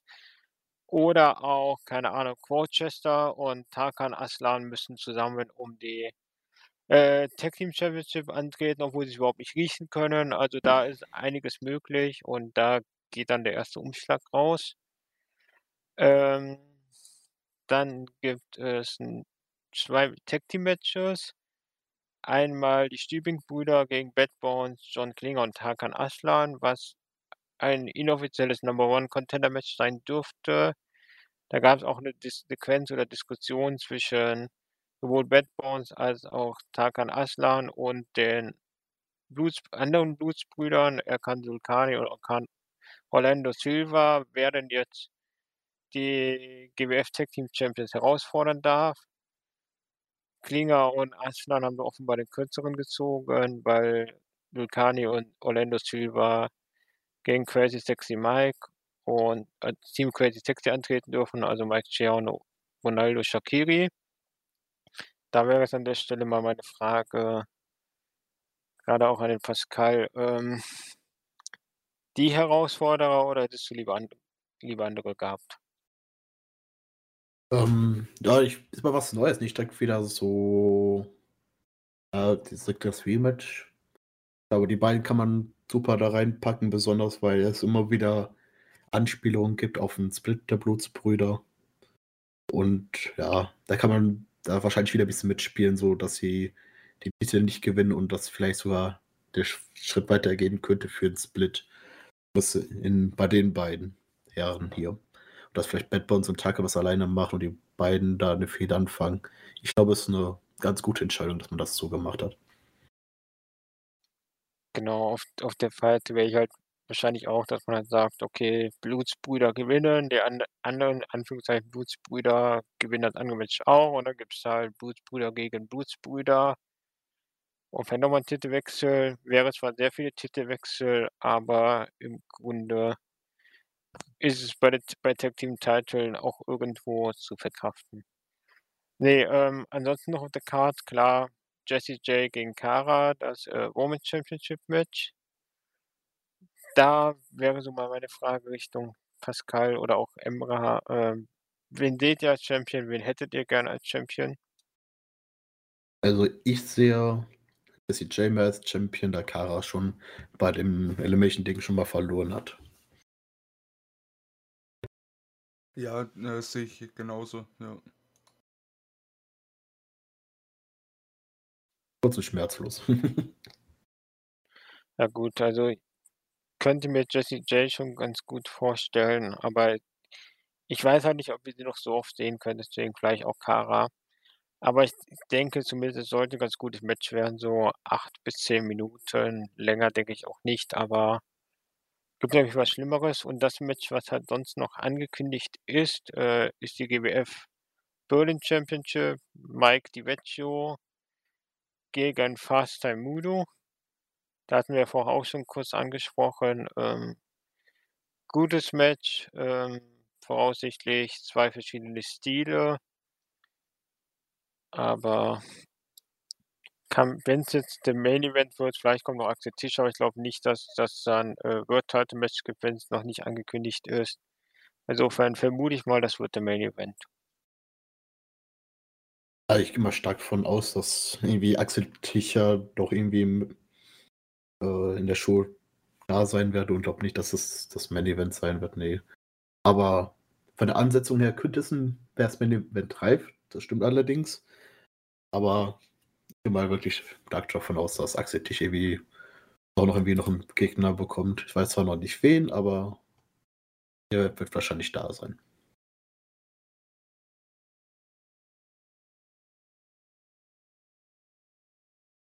Ja gut, dann sind wir an der Stelle mit der äh, Show und der GWF durch. Insofern äh, Sonntag die nächste Show.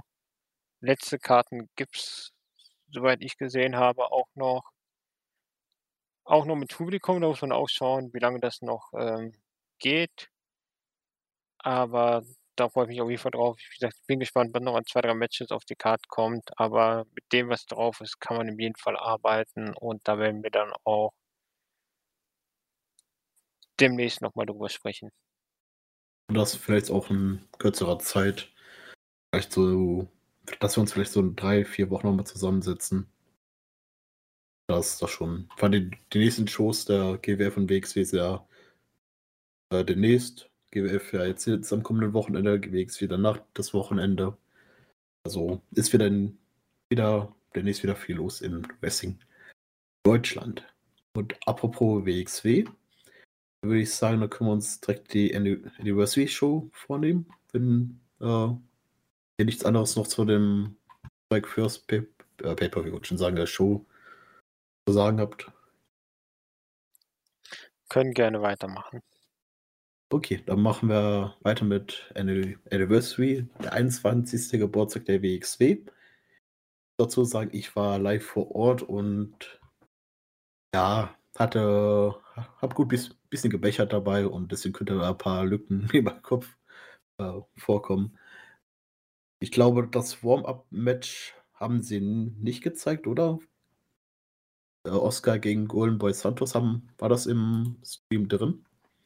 Leider nein, und da habe ich mich tierisch geärgert, weil so rein vorab vom Gefühl her hatte ich gesagt, dass so das Match, wo ich halt am meisten Bock drauf hatte, einfach mal zu sehen, was können die beiden zusammen zeigen, was kann auch gerade Oscar zeigen, aber das habe ich leider nicht zu, zu sehen bekommen.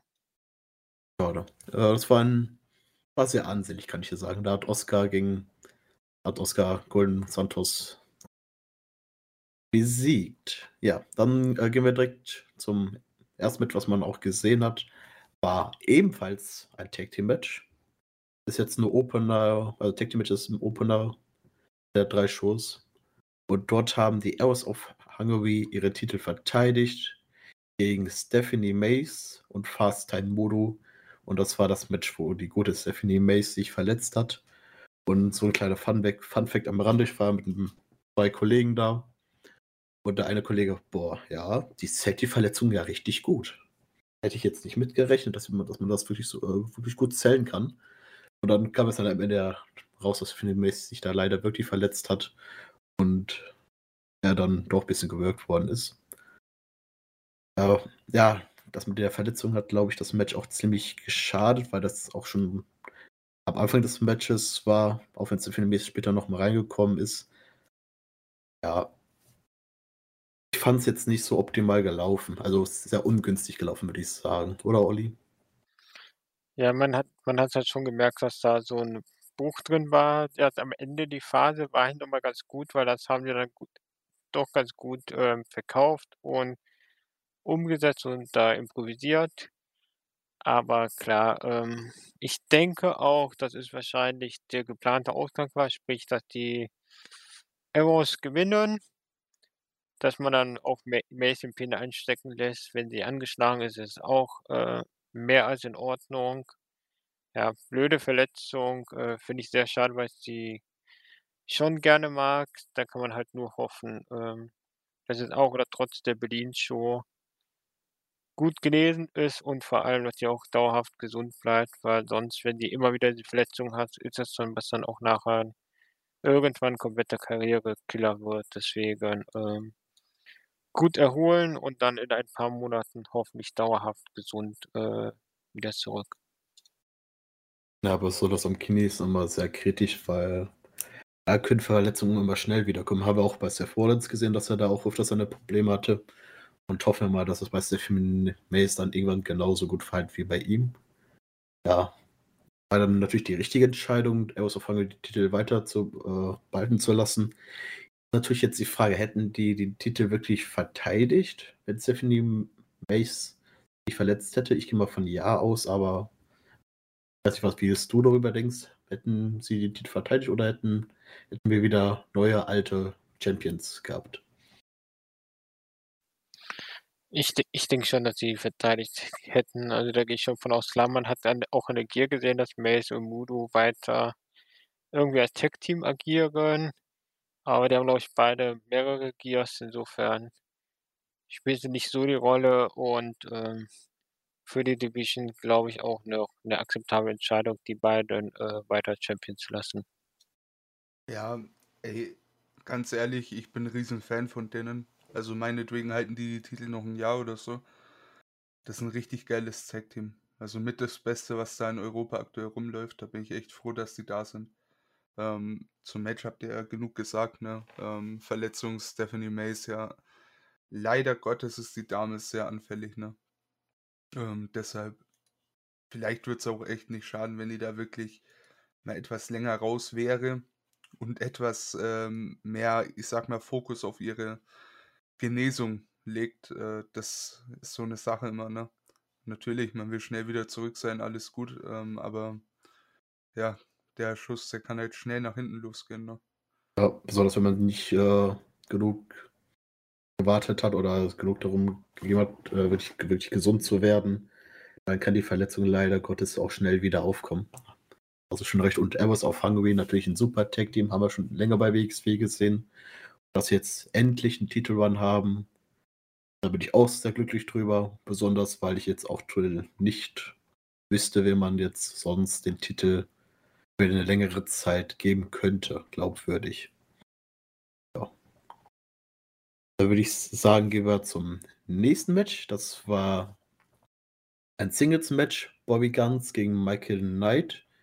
Äh, das zweite Aufeinandertreffen, das erste Aufeinandertreffen ging ja leider im Unentschieden aus wegen Time Limit Draw. Und hier ist es auch ein No-Contest, äh, da beide äh, im Double Countout so lange draußen waren und somit das Match auch wieder ein Unentschieden ist. Also uns erwartet dann wahrscheinlich noch ein drittes Match. Ist aber nur die Frage, gibt es da diesmal irgendwas Spezielles, weil es wahrscheinlich dann bei Back to Boots äh, stattfinden wird.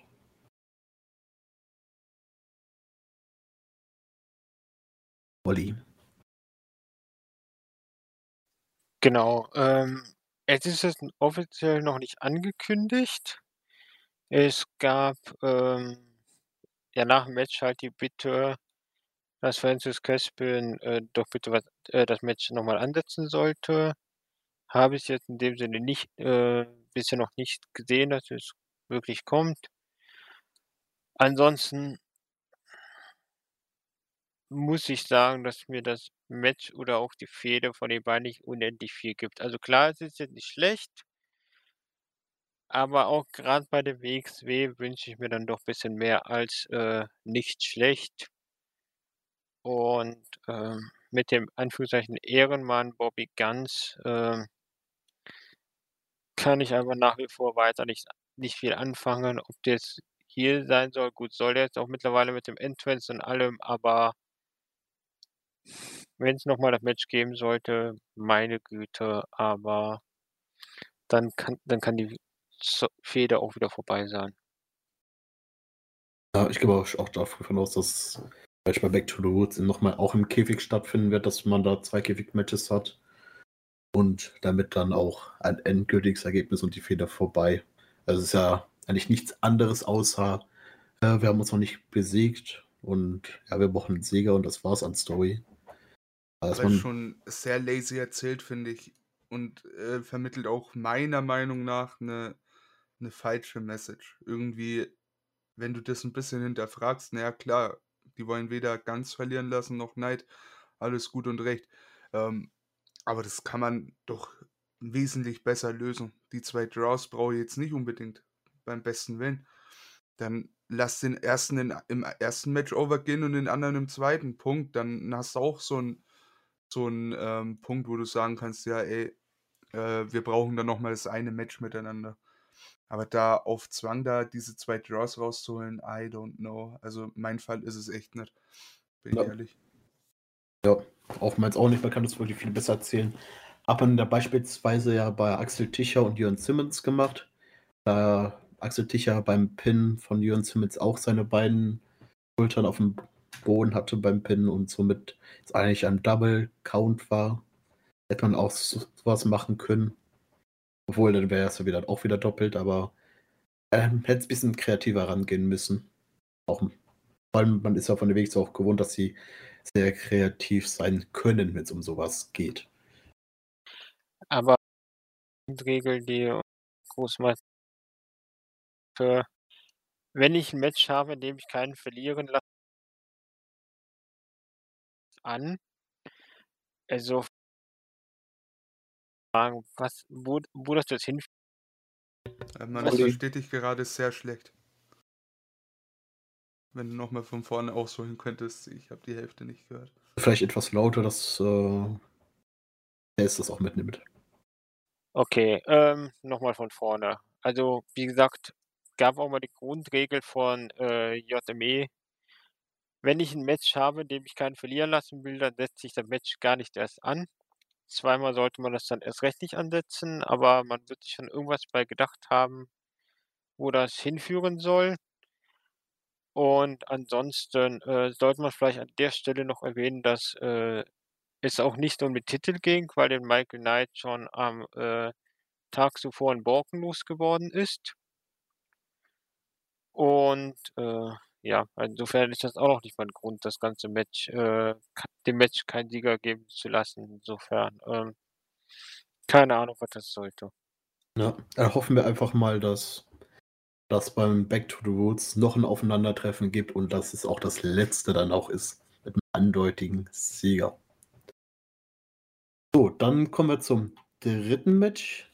Und das Match hat äh, wo ich da ja live dabei war, hat mich sehr gefreut, denn es geht um die WXW Shotgun Championship in der Lotterie natürlich wieder. Norman Harras als Champion musste dann gegen den Herr äh, ja, zum Überraschungsgegner Absolute Andy ran.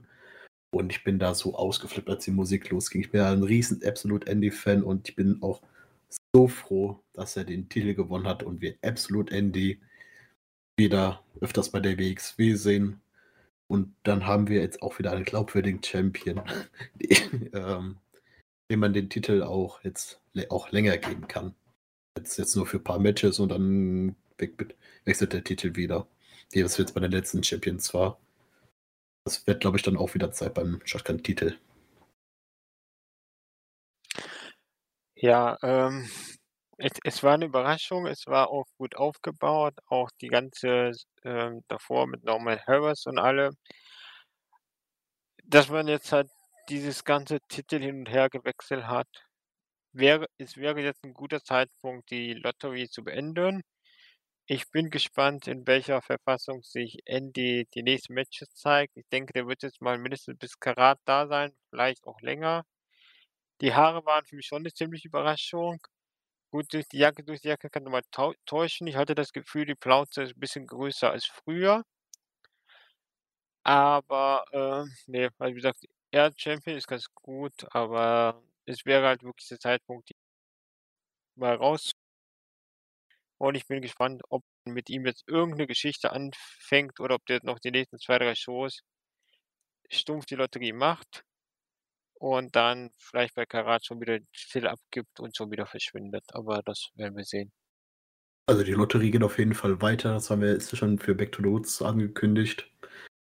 Ja, wir haben, glaube ich, unsere Meinung zur Lotterie schon oft genug gesagt, dass wir die nicht brauchen, sondern lieber eher Stories um einen Titel haben statt eine komische Lotterie.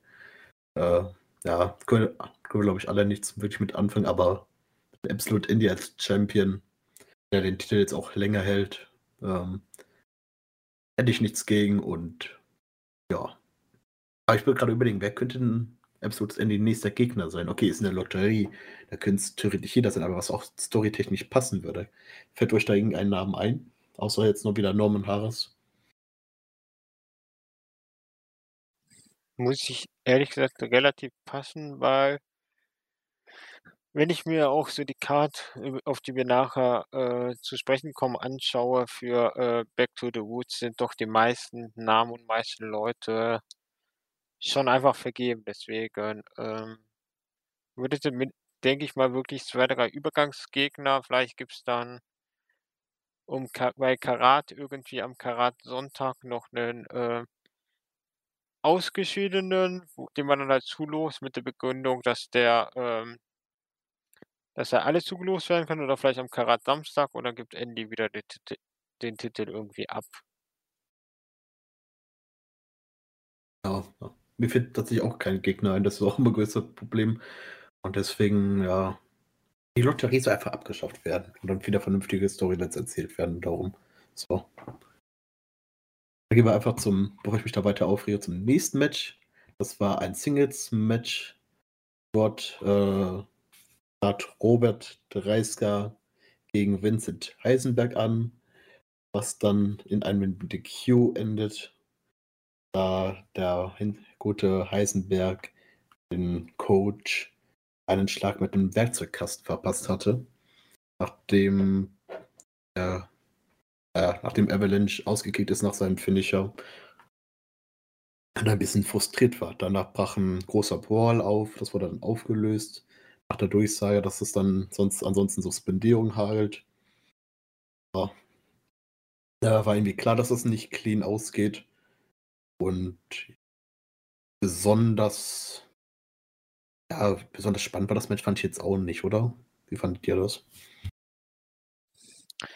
Ähm, die Matchcard äh, die Matchcard. Die Midcard braucht eine Feder, aber, ähm, da habe ich, glaube ich, auch schon meine Meinung zu Heisenberg gesagt, äh, Coach Dreisker Gimmick finde ich auch schwierig. Also, wie gesagt, es soll Fans von dieser ganzen Geschichte geben. Ich gehöre nicht dazu. Aber braucht eben wahrscheinlich irgendeine Geschichte, die jetzt auch Sinn macht für Back to the Woods, für die große Käfigschlacht der jetzt, was man sagen kann, der schon angekündigt worden ist durch diese Story. Ähm, ein 2 gegen 3. Allein schon, dass man Baby Allison damit reinpackt, verstehe ich auch nicht. Ja, das Match war einfach nur da, um die Feder weiterzubringen. Mehr war es ja auch nicht. Dass es nicht klar ausgeht, war auch klar. Aber Übergangsmatch. Einfach ein kleiner Lückenfüller für Back to the Woods. Ansonsten war das nichts Großartiges. Ähm, ja, zu Back to Roots reden wir ja später, wenn wir später genau um das Match reden, was da angesetzt worden ist. Dann reden wir, finde ich, so mit einer des besten Matches des Abends oder das beste Match. Da hat nämlich Karanova gegen den Rückkehr und wahrscheinlich, wie es bei mir rüberkam, auch Abschiedskampf äh, für Walter angetreten und dort konnte sich auch Walter nach 24 Minuten durchsetzen. Meine Fresse, was war das denn für ein geiles Match? Oder nicht, Olli? Ja, de war definitiv gut. Man hat auch gemerkt, es war unterschiedliche Stile. Ich bin halt nicht der allergrößte Cara Noir-Fan, aber das war halt schon ein richtig gutes Match und das wird auch wahrscheinlich bei unserer, ähm Awards, ähm, auch durchaus zu wählen sein. Insofern Fans der WXW haben da durchaus die Chance bei, ähm, Europas Match des Jahres dieses Match auch zu wählen. Was mir halt auch bei dem Match aufgefallen ist oder was man halt noch mal klar gesehen hat, Walter hat halt wirklich die letzten Monate verdammt abgespeckt. Klar, er wird nie mit 'nem, äh, Sixpack rumlaufen, aber so vergleichsweise dünn habe ich Walter noch nie gesehen. Das merkt man halt auch krass auch im Gesicht einfach so dieses er ist etwas älter geworden, was also, man merkt halt, der ist nicht mehr Mitte 20 und hat halt abgespeckt und sieht hat dadurch noch mal so 'ne andere Bedrohlichkeit, die halt nicht nur reine Masse ist, sondern halt jetzt auch wirklich mehr nach, äh, Kraft und Fitness aussieht. Insofern der ist, glaube ich, wirklich aufm Sprung, äh, in den USA dauerhaft dann bei der WWE in einer der 3, äh, dortigen Shows aufzutreten. Das befürchte ich leider auch, denn für mich kam das auch alles sehr 'n Abschied drüber, besonders dann die Promo danach, be äh, den berühmten Satz mit den 3 Kategorien an Ringer, was mich auch sehr mitgenommen hat und so Nostalgie bisschen hochgekommen ist. Ja, ich fand's war 'n sehr schönes Match. Natürlich muss ich da wieder kritisieren, natürlich keine Story, aber wenn das alles nur für 'n Abschied um Walter ging, dann war das alles gut gelungen und Walter gegen Cara Noir, also allein von der Ansetzung her das erste Mal, glaube ich, ist, was es jemals gab, hat zumindest WXW es angekündigt. Ob das so stimmt, weiß ich nicht. Ähm, aber ja, das Match war wirklich absolut klasse und hätte auch den Main Event Spot verdient. Wenn's natürlich äh, aber natürlich ist dann der World-Titel da, aber das hat wirklich so mitten in der Show wirklich gut getan. Ich weiß nicht, wie's, äh, Emra fand. Der N ne, ich fand's auch top. Also wirklich, ähm, ja, und Olli hat's ja auch schon angesprochen, USA scheint da auch bei Walter aktuell 'n Thema zu sein. Hieß ja immer, der nicht rüber, weil, ja, äh, Frau, Freundin, Familie, dies, das, äh, war ja alles in Deutschland, aber jetzt, seit er da ja auch mit, äh, Ginny da 'n bisschen am Rumtürteln ist, äh, kann ich mir schon vorstellen, dass da eher, sage ich mal, der Weg ins Ausland, äh, offen steht für ihn. War ja auch zuletzt bei NXT anwesend, äh, mit 'nem Match am Mittwoch. Ähm, denke mal, dass er da jetzt erst mal seinen Weg weitergehen wird und Main Roster ist, denke ich, bei dem jetzt auch nicht mehr so weit entfernt, wie's mal schien, ne? Na gut, bei Main Roster wissen wir ja auch bei sobald's 'n Call-up ist, könnte es auch nicht lange dauern, bis die Kündigung rein reinflattert, aber wer Walter kündigt hat, äh, hat eh keine Ahnung. Aber ich Na hoffe ja, 'n Thatcher haben sie auch gekündigt, ne? Ja, das könnte aber für uns gut sein für die WXW. Wobei ich nicht mal glaube, dass also, beim Thatcher weiß ich nicht, ob der wieder so so groß in Europa wird. Ich Also denke eher, dass der jetzt seinen Weg in der USA weitergeht und eventuell Japan in Angriff nimmt, früher oder später, weil das ist einfach der Perfect Fit beim besten Willen. Ähm, aber Walter, ganz ehrlich, ähm, da mache ich mir noch mit am wenigsten Sorgen, dass sie den gehen lassen. Der hat ja echt, ähm, für 'nen Mann aus den Indies, für 'nen deutschsprachigen hat er wirklich 'nen enormen Buster mitgebracht. Also, als der da gesigned wurde und, äh, die Matches, die er abgeliefert hat, da ist halt echt, äh, streckenweise wirklich niemand rangekommen in der innerhalb der WWE. Hat auch bei der Survivor Series, äh, Pops ohne Ende gezogen, ist dann doch noch mal 'ne Nummer größer als die meisten anderen. Äh, von daher, ja, also ich mache mir da keine Sorgen, dass da dass er da untergeht oder demnächst entlassen wird. Aber ey, es sind auch schon andere Leute geflogen, ne? So ist auch nicht. Aber einfach mal so. schauen. Ja, ich ich würde aber meinen, da hat halt Walter den Vorteil, der der ist 'n guter Repräsentant für Europa, ne?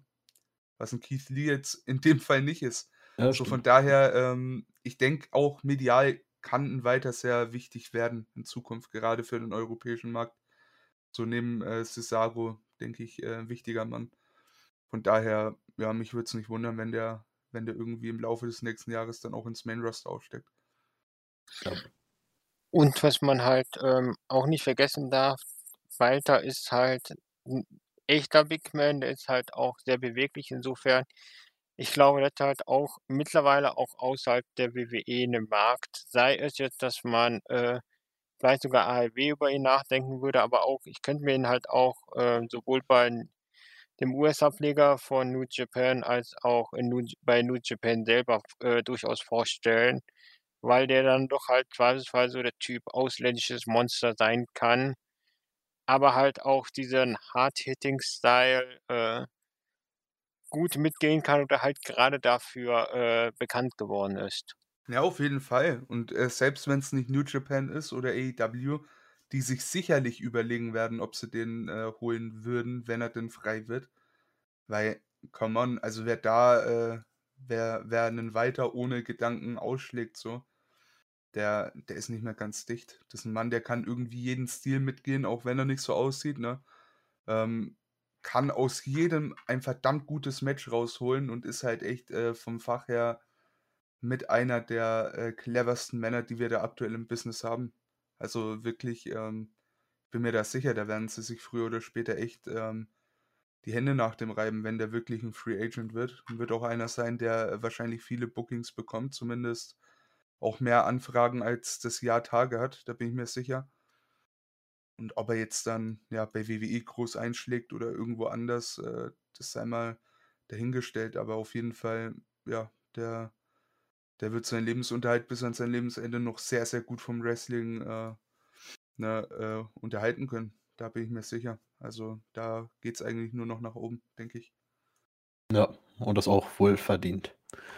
Aber natürlich schade für uns, dass wir dann Walter nicht mehr so oft bei der WXW sehen, aber dafür, dass wir ihn dann bei der WWE sehen können und dass er da wirklich gut einschlägt, das macht mich dann auch glücklich und dann ist alles gut. Ähm, dann würde ich sagen, gehen wir weiter Richtung äh, Number One Contender äh, Titelkampf um den Unified World Wrestling Championship. Äh, waren fünf Personen drin. Äh, zuerst war Rotation noch mit drin, aber da hat sich äh, verletzt und konnte bei dem Match nicht teilnehmen. Die anderen fünf Teilnehmer waren Ege Blor, Levaniel, Hector Invictus, Dennis Donik, Kristen Archer. Ja, das waren alle fünf. Ähm, von den fünf Leuten hat natürlich derjenige gewonnen, von dem ich es am wenigsten wollte. Und das ist der gute Levaniel. Ähm, ja, komm, Olli, du darfst, du darfst als erstes deinen, deinen Druck da rauslassen.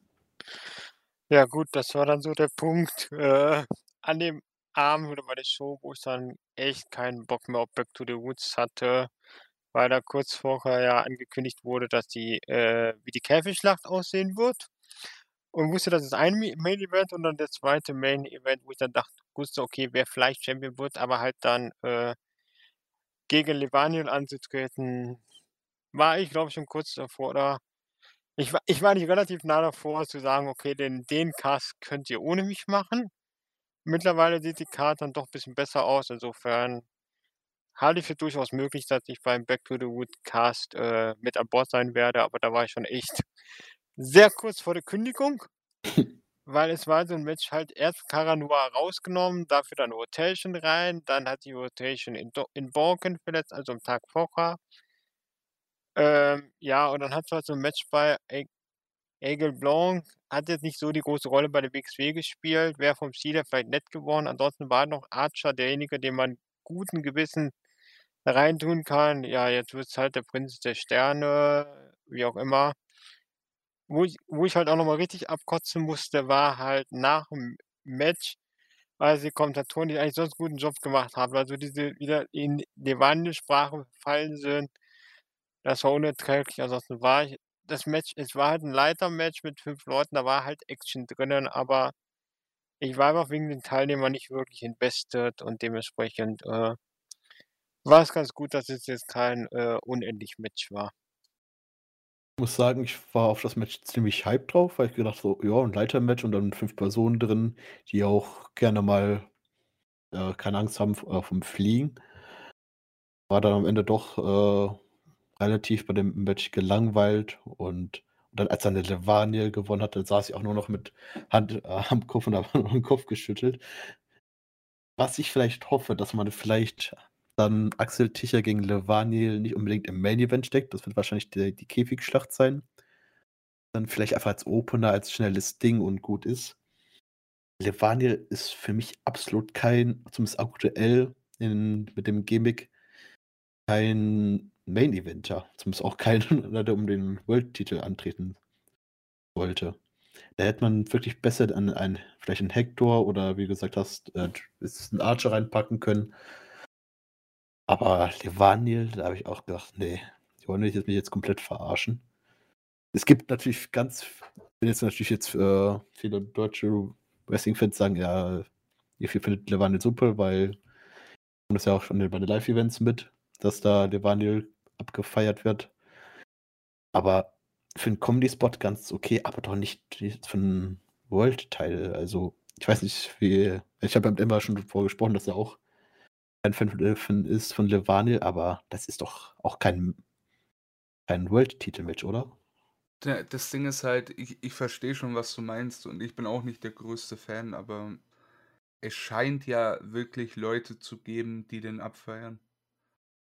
Entsprechend äh, bedient man da schon, ich sag mal, den Markt, den er hat aktuell. Von daher, ja, die werden sich schon was dabei denken, ne? ne Denke ich mir. Äh, von daher, mal schauen. Äh, ist ein aufstrebender junger Mann. Well, wenn sie meinen, dass der der Mann ist, in dem man, äh, sag ich mal, aktuell seine Aktien setzen sollte, dann ja, bitte probiert's aus. Äh, ne? Ich meine, ein paar Leute hat er ja, die auf seiner Seite sind. Mein Fall ist es nicht, wie gesagt, aber wenn es dann, wenn's dann doch Leute gibt, die da Bock drauf haben, dann hat es ja doch irgendwo sein, seine Daseinsberechtigung. Ne? Ja, ich werde es mir auf jeden Fall, ich auch mir angucken, weil ich auch live vor Ort bin. Ich bin mal sehr gespannt, wie die das äh, anstellen und wie das Match dann doch letztendlich wird. Man soll ja nicht den Teufel an die Wand malen und gucken, was schaut. Hast du schon recht. Dann hatten wir ein WXW Women's Championship Match, wo Eva Kolowski auf die Rückkehrerin Sky Smithson also ihren Titel verteidigen konnte. In dem Match muss ich sagen, einmal Sky Smithson, super Heelwork, fand ich großartig. Auch wenn ich beim größten Teil des Matches nicht da war, weil ich da ja ganz dringend irgendwo hin musste. Aber was ich davon gesehen habe, war es eigentlich, glaube ich, für, für ein Frauenmatch, wovon ich nicht so der größte Fan bin, doch an sich sehr ansehlich. Ich glaube, kann Olli mehr zu sagen, glaube, er hat mehr vom Match gesehen als ich. Genau. Ähm, war, war das, was man machen musste. Durchaus bekannter Name, aber klarer Heel. Eine anständige Titelverteidigung, um äh, die Championess weiter zu stärken, weiter bekannt zu machen. Insofern hat man da jetzt ähm, viel richtig gemacht an der Stelle nach der ganzen Kritik, die man, die ich eben ausgeschüttet habe zum äh, Number One Contendership. Hier ein klares Lob. Ähm, weiter gestärkt.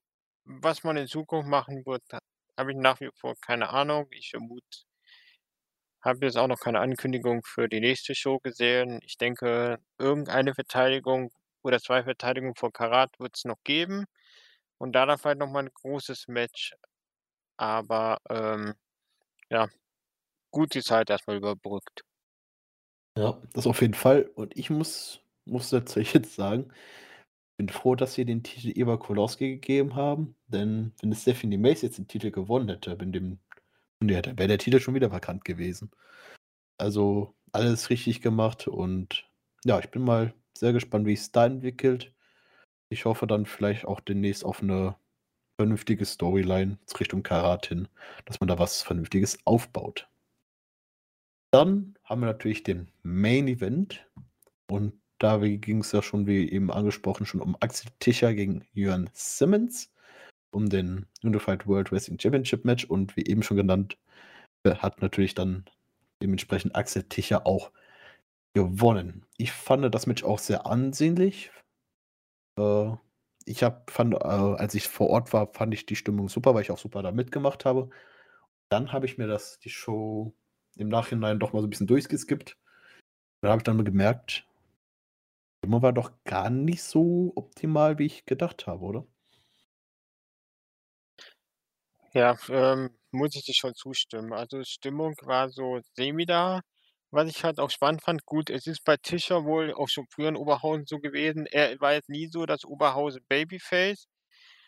Und ich hatte jetzt auch nicht den Eindruck, dass das Publikum so unendlich glücklich mit war, dass, ähm, Tischer verteidigt hat. Klar, es war ein bisschen mit der Heel-Aktion. Insofern war es schon mein Eindruck, dass man jetzt, äh, Tischer ein Stück weit turnen will, weil man feststellt, okay er ist zwar der große Name, den man auch als Champion haben sollte oder musste aktuell, aber er kommt halt trotz seiner Rückkehr und allem jetzt nicht so als das absolute Oberbabyface an und war wahrscheinlich in Dresden doch wenig mehr over als jetzt, äh, die Matches in, äh, Oberhausen. Oder war's live komplett andere Wahrnehmung vom, äh, Matchende? Nicht wirklich, äh also, da war eindeutig Jörn Simmons der Oberliebling, weil, glaube ich, Jörn Simmons ist, glaube ich, schon immer in Oberhausen, äh, nie großartig unbeliebt. Er ist immer gern gesehen und Axel Tischer natürlich hat er mehr Pop in seiner Heimatstadt bekommen, als er die Titel da gewonnen hat, ganz klar. Und ich glaube, wenn man den wenn man Axel obwohl, wenn man jetzt Axel Tischer jetzt auch wirklich heel turnen würde, dann fehlt uns aber auch noch wirklich der große wieder so 'n großer Topstar mit so 'nem Babyface ist, neben Absolute Andy, der aber gerade mit dem Shotgun-Titel beschäftigt ist. Aber da sollte man noch ein bisschen warten, bevor man ihn heel turnt.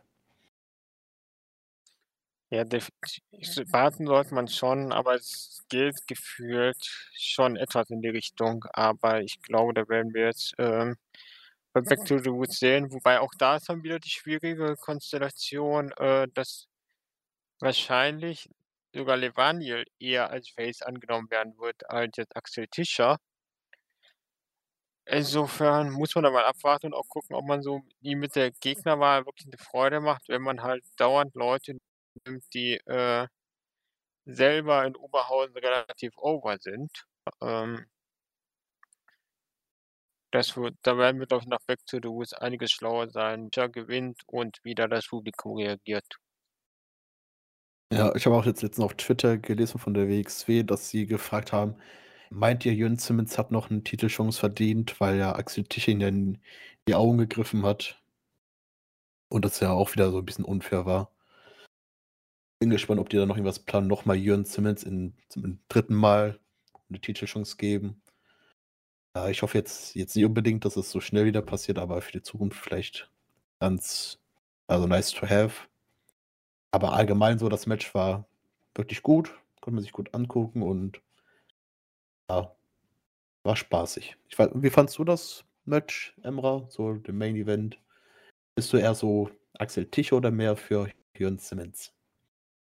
Hm, ich mag Tischer schon, so ist nicht, ne, aber Jörn Simmons, der hat so 'n ganz besonderen Spot in meinem Herzen. Das ist so, der einer der ersten Männer, die ich gesehen habe beim Live Wrestling, von daher ist schon, äh, 'n ganz cooler Typ.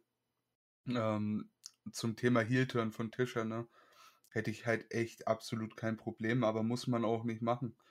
Ich finde, wenn er seine Rolle so spielt, wie's eben sein Gegenüber von ihm verlangt, dann dann passt das und das bekommt er auch hin.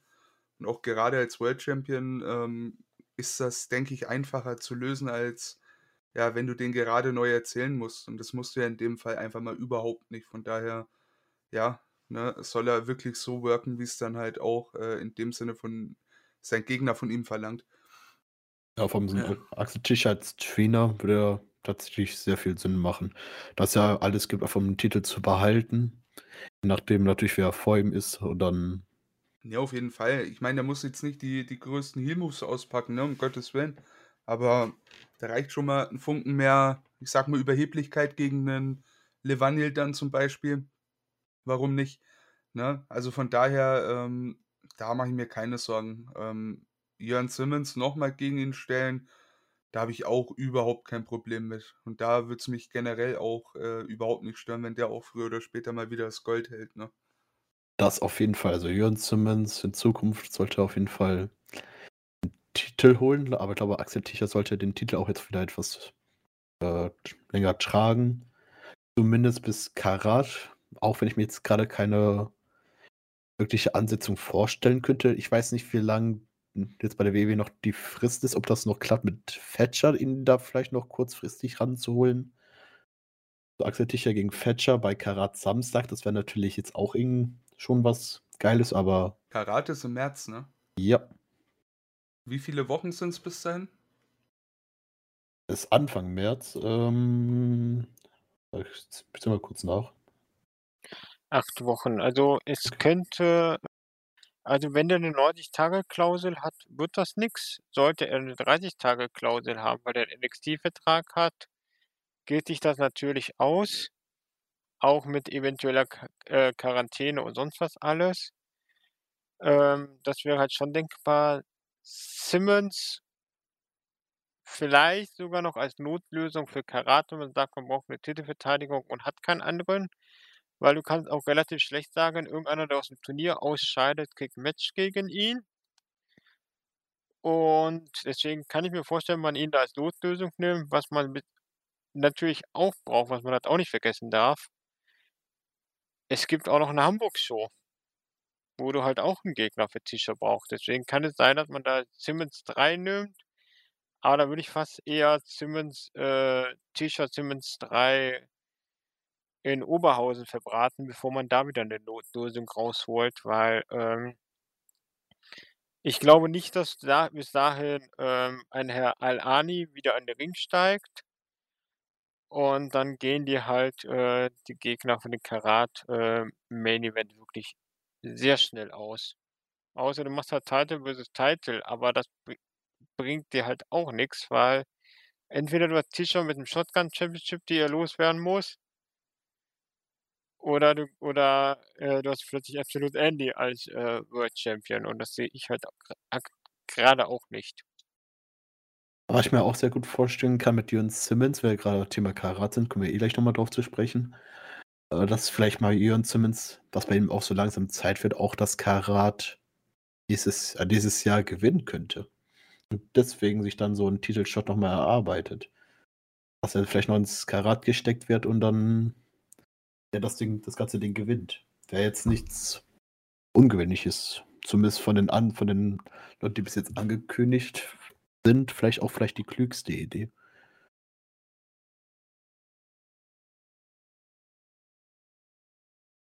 Okay, gut. Äh, dann kommen wir direkt zu den, äh, zu den Ankündigungen von äh, Dixon Carrot, die bis jetzt. Obwohl, nee, Machen wir es nach Reihenfolge, machen wir erstmal Back to Roots, die Card besprechen, was da bis jetzt angekündigt worden ist. Also Olli, bitte sehr deine Bühne. Genau. Ähm, kommen wir zu Back to the Woods. Äh, 15. Januar in der Turbinenhalle. Nach aktuellem Stand äh, wird die Show auch stattfinden. Auf der Matchcard sind bisher äh, sechs Matches.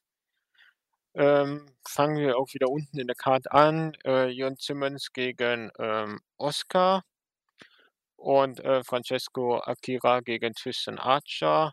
Zwei Matches, auf die ich durchaus Lust habe, auf die ich durchaus gespannt bin. Ähm, es ist halt schön, schön, zu sehen, dass auf jeden Fall wieder, wenn jetzt Simmons auch öfter da ist, äh, Archer nach wie vor kontinuierlich da ist, Akira wieder in Oberhausen, Oscar weiter. Also es sind schweiziges Matches. Es werden auch ohne Story, aber auf die man sich definitiv freuen kann. Ähm, was auch schon spannender sein wird, die von uns nicht geliebte Lotterie, aber da wir Absolute Andy dann Match um die Shotgun Championship wiedersehen können, können wir, glaube ich, an dem Fall sogar mal ein Auge zudrücken, außer es wird jetzt schon wieder durch Losglück Norman Harris. Dann wird es ein bisschen schwerer, aber ich denke, so mit der Under bis Mitkarte bis Ringcard könnt ihr beide, denke ich, auch leben, oder? Ja, auf jeden Fall. Super Ansetzung. Auch wenn es da nicht großartig Stories gibt, aber die Match, Matches sind auf jeden Fall sehenswert. Und ja, auf jeden Fall. Klare Sache. Weiter geht es mit den ähm, schon vorher hochgelobten Arrows of Hungary, die die WXW World Tag Team Championship gegen ein französisches Tag Team verteidigen dürfen, Aigle Blanche und Senza Volto. Also es war doch durchaus ähm, Highflyer.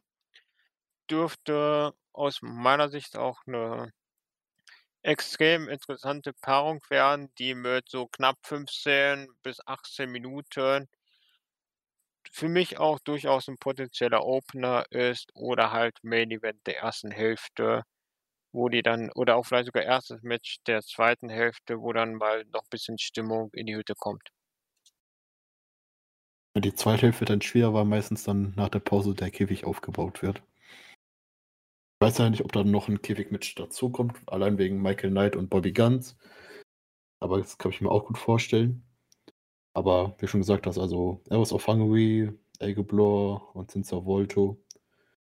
Das wird ein super Match, auch wenn ich da trotzdem noch hoffe, dass die Arrows den Titel verteidigen werden.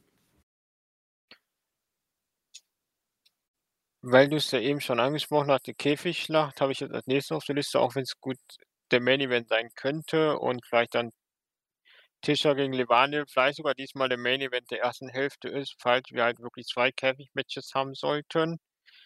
Ja, Käfigschlacht 2 gegen 3 Hardcore-Match, äh, Anil Marek und Robert Dreisker gegen Megat, Vincent Heisenberg und Baby Allison. Zur Erklärung halt, klar, Käfigschlacht, Käfig-Match ähm, ist im Prinzip äh, Hardcore-Match, ähm, beginnt auch erstmal One versus One und dann kommen alle zwei Minuten aus jedem Team einer rein. Ja, wird jetzt halt wohl ein Intergender-Match, weil ich jetzt auch nicht sehe, wen oder woher Anil Marek und Robert Dreisker jetzt noch eine Dame für ihr Team ziehen werden und das ja auch nicht beabsichtigt zu sein scheint. Ähm, ich brauche dieses Match nicht wirklich. Es gibt Fans der Käfigschlacht. Und ich glaube, meine beiden äh, Podcast-Kollegen sehen das Match doch etwas positiver und optimistischer als ich. Also ich bin allgemein gesehen, ich bin Fan von Käfigschlacht, ja. Aber nicht unbedingt von dieser Ansetzung. Äh, wenn man sich jetzt äh, rein lustigerweise so vorstellt, ich stelle mir vor, das würde jetzt Avalanche anfangen und Baby Allison.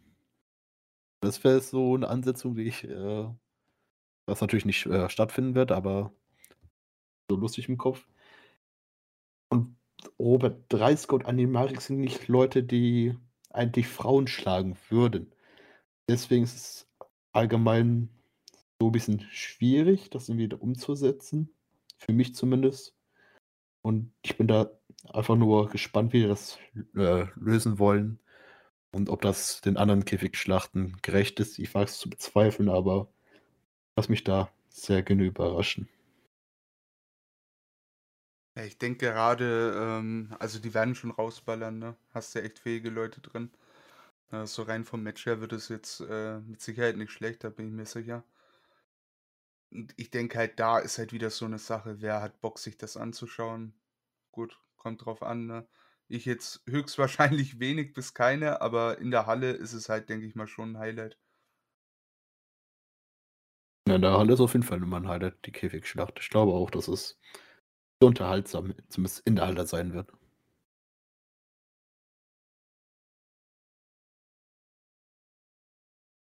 Genau. Und was wir jetzt halt noch angekündigt haben, bis als letztes Match ähm, Axel Tischer gegen Levaniel um die WXW Unified World Wrestling Championship.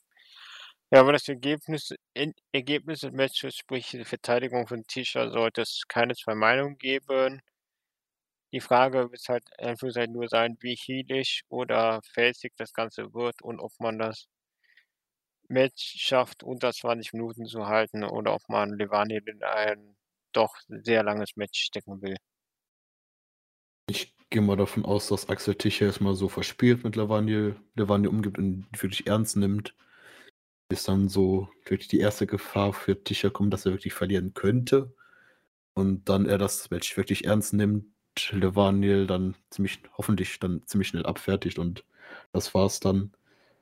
Da so 10 Minuten für ein World Title Match wird es eigentlich schon geben. Aber wahrscheinlich die erste Hälfte eher so, so ein verspielter Axel Tischer und dann der letzten Hälfte eher so, dass es jetzt wirklich ernst nimmt und dann Levaniel doch als echten Gegner wahrnimmt.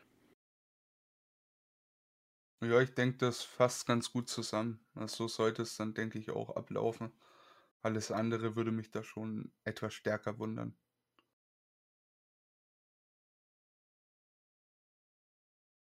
Gut, dann haben wir, glaube ich, Back to the Woods durch. Au äh, wer für mich jetzt noch in die Frage kommen würde für die Shotgun-Lotterie, ist mir so grad spontan eingefallen.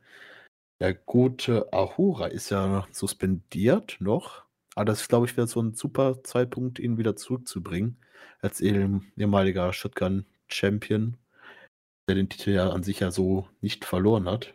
Oder man bringt ihn bis zum für Karat kann man auch kann auch sein. Aber ich glaube, der gute Ahura wird demnächst auch wieder seine Rückkehr feiern dürfen bei der WXW. Oder denkt ihr, der muss noch ein paar Mon Monate warten, bis er wieder bei der WXW auftreten kann? Nee, hoffentlich nicht. Äh, ist ja echt ein guter Mann. Hoffe auch, wenn er dann mal zurückkommt, äh, dass wir dann auch früher oder später äh, die Reunion von den Bastards äh, sehen. Da hätte ich Bock drauf und dann, ja, mal gucken, ne? Also gerade die beiden, die feiere ich da schon sehr.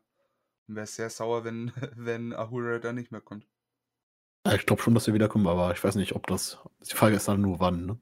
Ich weiß jetzt nicht, wie, nicht mehr im Kopf, wie lange Maus Al-Ani warten musste, bis er wieder zurückkommen durfte. Aber ich glaube, das so. So der perfekte Zeitpunkt war ja bei Maus Al-Ani auch, dass er zu Back to the Woods wieder zurückgekommen ist. Ah, haben sie den auf unbestimmte Zeit eigentlich suspendiert, oder? Ja, zu unbestimmter Zeit. Eieiei. Da weiß man natürlich nie. Wollte ich nur noch angemerkt haben. Dann haben wir natürlich im März eine Veranstaltung. Und zwar 16 Karat Gold, wo man jetzt über die Weihnachtstage fünf weitere Namen preisgegeben hat. Und darunter sind einmal natürlich Bobby Ganz, Robert Dreisker, den Namen von der WXW. Es ist ja meist so, dass die Hälfte der Teilnehmer von der WXW sind. Die andere Hälfte Teilnehmer von außerhalb. Deswegen die beiden nicht wirklich große Überraschung, bis, bis auf vielleicht Bobby Ganz ist ja seine allererste Karat-Teilnahme, zumindest im Turnier. Und ich glaube, Bobby wäre zumindest ein Kandidat, der zumindest bis zum Finale kommen könnte, oder nicht? Ähm, ja, denk, ich denke schon. Ich denke, der ist auch, also ist fast noch einer meiner, meiner äh, Tipps für den Sieg. Ähm, wärt ihr mal so nett und würdet für mich nochmal das Line-Up durchgehen, das bislang äh, bekannt ist? Ich habe nur natürlich nur die Namen aufgeschrieben, die jetzt bestätigt worden sind. Ja, die meine ich auch. Also ich meinte, die jetzt neu bestätigt worden sind. So, so rum. Ach so, die alten gar nicht. Ja. Ich gucke mal kurz nach. Ich kann an der Stelle aushelfen. Darf Ich ich? habe es soweit auf dem Schirm. Also wir hatten erstmal äh, Ace Romero, äh, Fumino Abe, was ja unsere Japan-Fraktion sehr gefreut hat. Äh, Jonathan Gresham haben wir. Dann hatten wir ähm, als Auswirkung von der einen äh, WWE auch wieder alten Entlassungswelle, was ja schon die mittlerweile vorletzte Entla- Entlassungswelle war, äh, Beef Busik. Äh, und jetzt halt die fünf, die jetzt angekündigt wurden: äh, Bobby Gunn, Shigehiro Ire, Francesco Akira, Robert Dreisker und Cara Noir.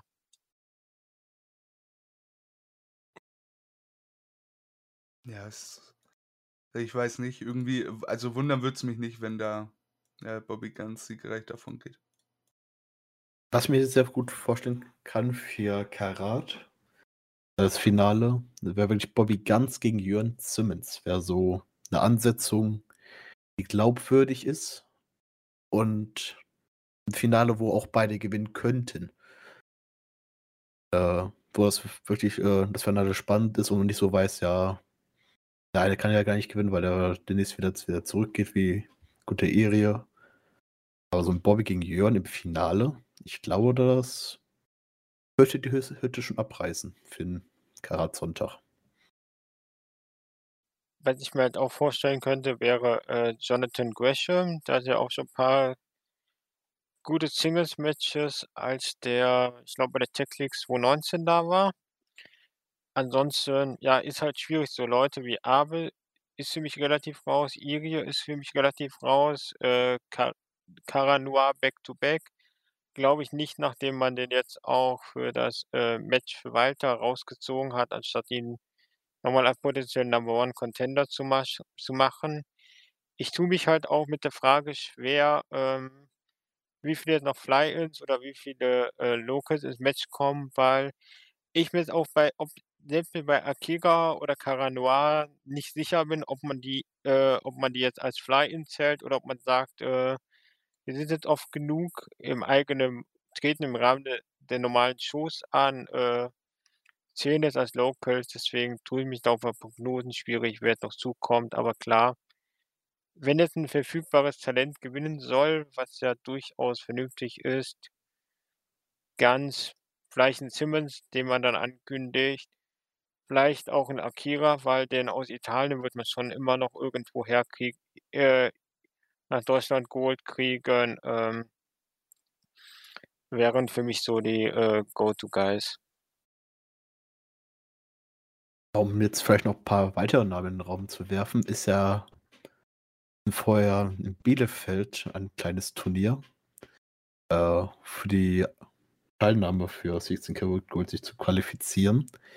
Da ist jetzt noch nicht so richtig klar geworden, ob da jetzt nur einer weiterkommt oder wie sonst die Jahre, äh, dass daraus 2 Turniere gemacht werden und somit 2 Teilnehmer ermittelt werden fürs Karat. Ja, werden wir dann sehen. Es wurde für WXW noch nicht ganz bekannt gegeben. Ich meine auch irgendwie weiß nicht wer das gesagt hat, äh, die wollen sich das irgendwie noch offen halten. Ähm, je nachdem, wie es sich mit Corona entwickelt. Ja, muss uns dann überraschen lassen. Auf jeden Fall sind die Teilnehmer, äh, Golden Boy Santos, Daniel Marik, Dennis Cash Stolning, Hector Invictus, Norman Harras, Peter Tehani, Tim Stübing und ein Name, der mir jetzt nicht wirklich viel was, also so wie gar nichts sagt, ist James Wan Yen oder so ähnlich ich den Namen richtig ausgesprochen hat. Kennt den einer von euch? Äh, James Runyon hatte wohl was mit der, ähm, Songstyle und, äh, Ishikawa zu tun. Der war, glaube ich, auch mal Teil von, ähm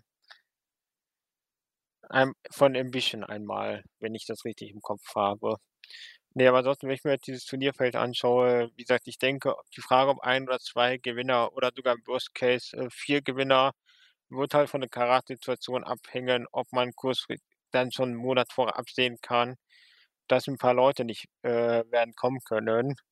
Weil wenn ich mir dieses Teilnehmerfeld im anschaue, auch vom Booking her der Leute in den letzten Wochen oder eher Monaten, ähm wenn jetzt 'n Santos gegen Oscar verliert und jetzt in dieses Turnier kommt ehrlich gesagt diskutieren wir da über 1 oder 2, ähm, Vorrunden, äh, Verlierer. Deswegen die Frage, wer jetzt reinkommt, klar von der Sympathie her Santos und oder Tehani. Realistisch gesehen, ehrlich gesagt, keine Ahnung, dass keiner von denen so viel gewonnen hat, sagen würde, der muss jetzt offensichtlich rein. Für mich gibt's tatsächlich ei einen Namen, der offensichtlich rein muss. Und das ist der gute Norman Harras. Allein, ich weiß nicht, ob ihr euch noch dran erinnert, World Tag Team League. Und die Geschichte jetzt hier mit Biff, dass er jetzt auch beim Karat teilnimmt, der hat ja den beiden ja die äh, Chance auf den Tag Team Titel ja schon versaut. Und dass die vielleicht die beiden zufällig per Lotterie in die Erstrundenmatch vielleicht sogar aufeinandertreffen könnten, wäre, glaube ich, gar nicht mal so 'ne dumme Entscheidung. Also, Norman Harras gegen den guten Biff zu setzen. Deswegen, falls einer nur weiterkommt, würde ich auf Norman Harras schätzen. Und wenn 2 weiterkommen, äh, Norman Harras und Hector Invictus. Wären meine Tipps. Ja, das Ja, ist sehe ich auch weit vorne beide. Ja. Sorry.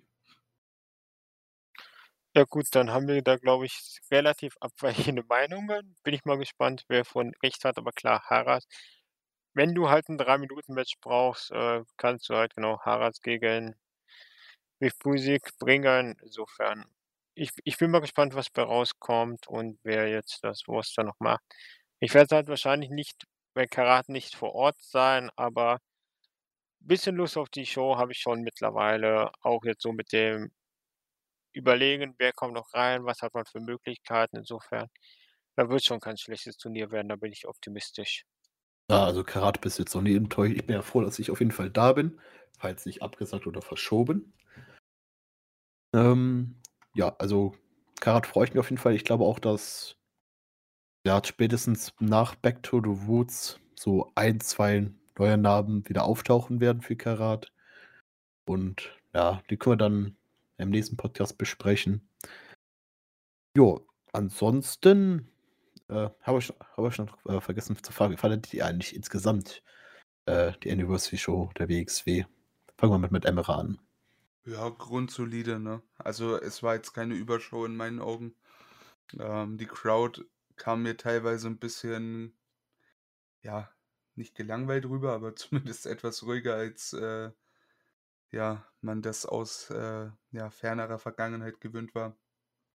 Äh, von daher, ja, äh, viel finde ich, gibt es dazu nicht zu sagen. Es war grundsolide. Olli. Ja, es, es hat halt außer Walter gegen Karan Noir halt jetzt so die Highlights gefehlt, so die spektakulären Gäste. Gut, Sky Schmitzen kann man auch irgendwo zuzählen. Aber das ist halt auch eine äh, Show in der Pandemie, insofern war es okay. Es haben mich halt leider zu viele Matches nicht so wirklich interessiert oder oder nicht so wirklich abgeholt. Grüße ans, äh, Leitermatch, Grüße an Dreisker und Vincent Heisenberg. Insofern ich habe ich habe schon spektakulärere und coolere Geburtstage gesehen. Aber es war halt nicht so, dass man auch da nicht so, dass ich gesagt hätte, Lebenszeit komplett verschwendet. Aber klar, mein Fokus geht jetzt eindeutig Richtung äh, 16 Karat Gold und der Hoffnung, dass man da irgendwie was Gutes noch hin aufbaut und ein rundes Roster hinkriegt. Ja, was die Stimmung angeht, kann ich nur kurz unterschreiben. Was vielleicht auch schuld daran ist, dass es ein reiner Sitzplatz-Event ist und dass man von der WXW das halt auch so kennt, dass es halt sehr viel Stehplatz und dass man halt ein bisschen mehr drin hat, man ein bisschen mehr Bock, Stimmung zu machen. Kann mir auch vorstellen, dass es damit zu tun hatte. Also ich hatte zumindest einen Tag danach, meine Stimme war ein bisschen angeschlagen, ich hatte meinen Spaß da gehabt. Und deswegen fand ich die Show auch ziemlich gelungen. Allein weil ich ja live dabei war, das ist natürlich nochmal was anderes. Ja. Dann haben wir, glaube ich, so gut wie alles besprochen. Und es hat mir wieder sehr viel Spaß äh, gemacht, mit euch äh, aufgenommen zu haben. Ist denn noch irgendwas, was ihr ansprechen wollt, irgendein Thema oder seid ihr zufrieden mit dem, was wir besprochen haben? Äh, ich bin sehr zufrieden mit dem, was wir besprochen haben. Ich wäre gern äh, involvierter gewesen, aber ich habe es ja eingangs schon erwähnt gehabt. Äh, aktuell, also vor allem heute, ähm, tut es mir echt sehr leid, aber das ist echt, äh, ja, nicht so einfach der Tag für mich. Äh, war jetzt schon länger nicht mehr so richtig krank. Äh, diesmal hat es mich scheinbar wieder erwischt. Hätte euch wahrscheinlich nicht gefallen, wenn ich da rumgekeucht hätte, deshalb habe ich mich da gelegen rausgehalten. Ja, von daher, ja, ich gelobe Besserung dahingehend. Ansonsten, ähm, ja, von mir ähm, eine kleine Nachricht an die ganzen Zuhörer, die zwei, drei von uns vielleicht, who knows, äh, vielleicht sind es diesmal doch ein paar mehr, würde mich freuen. Lasst gerne wieder Feedback da, würde mich sehr freuen. Ansonsten bleibt wirklich gespannt. Wrestling-Infos äh, steht vor einem ja, kleinen Schritt den ich jetzt noch nicht ganz vorwegnehmen will, aber seid ja gespannt. Und ja, bringt am besten viel, wie soll ich sagen, Enthusiasmus mit. Den werden wir brauchen, denn bald wird eine neue Kerbe eingeschlagen, eine neue alte und da erwarte ich Unterstützung aus den Zuschauerreihen. Ja, freue ich mich drauf. Ja. Aber Olli, mach du, wolltest gerade anfangen. Genau, dann mache ich weiter, äh, bevor du dann abmoderieren kannst. Ich wollte eigentlich nur, was, äh, Emra wahrscheinlich auch freuen wird, Werbung machen für die Miniserie, Mini-Dokus über die Pretty Bastards. Und äh, Baby Allison. Ich habe es jetzt leider noch nicht geschafft, äh, da wirklich viel zu schauen. Ich habe mal kurz reingeschaut. Spannend mit Interviews, mit äh, Szenen von verschiedenen Shows, ähm, 'ne gute Produktionsqualität. Ist jetzt auch noch das ganze Jahr äh, in der ARD-Mediathek zu finden. Wurde auch schon von unter anderem der WXW äh, verlinkt. Insofern, äh, wenn ihr es finden wollt, äh, könnt ihr es auf jeden Fall finden.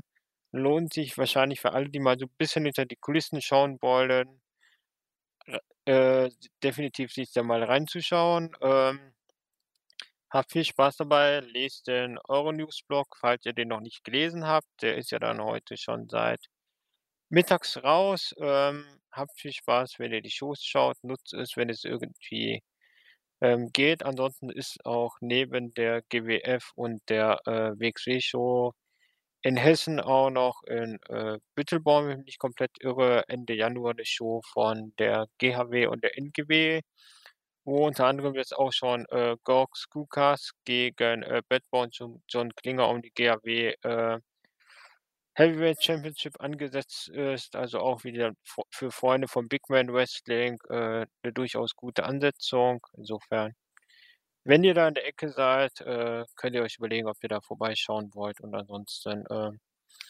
viel Spaß beim Wrestling schauen, soweit es aktuell geht. Ähm, habt gute Tage, kommt gut ins weiter in dieses Jahr rein und, äh, ja, bis demnächst.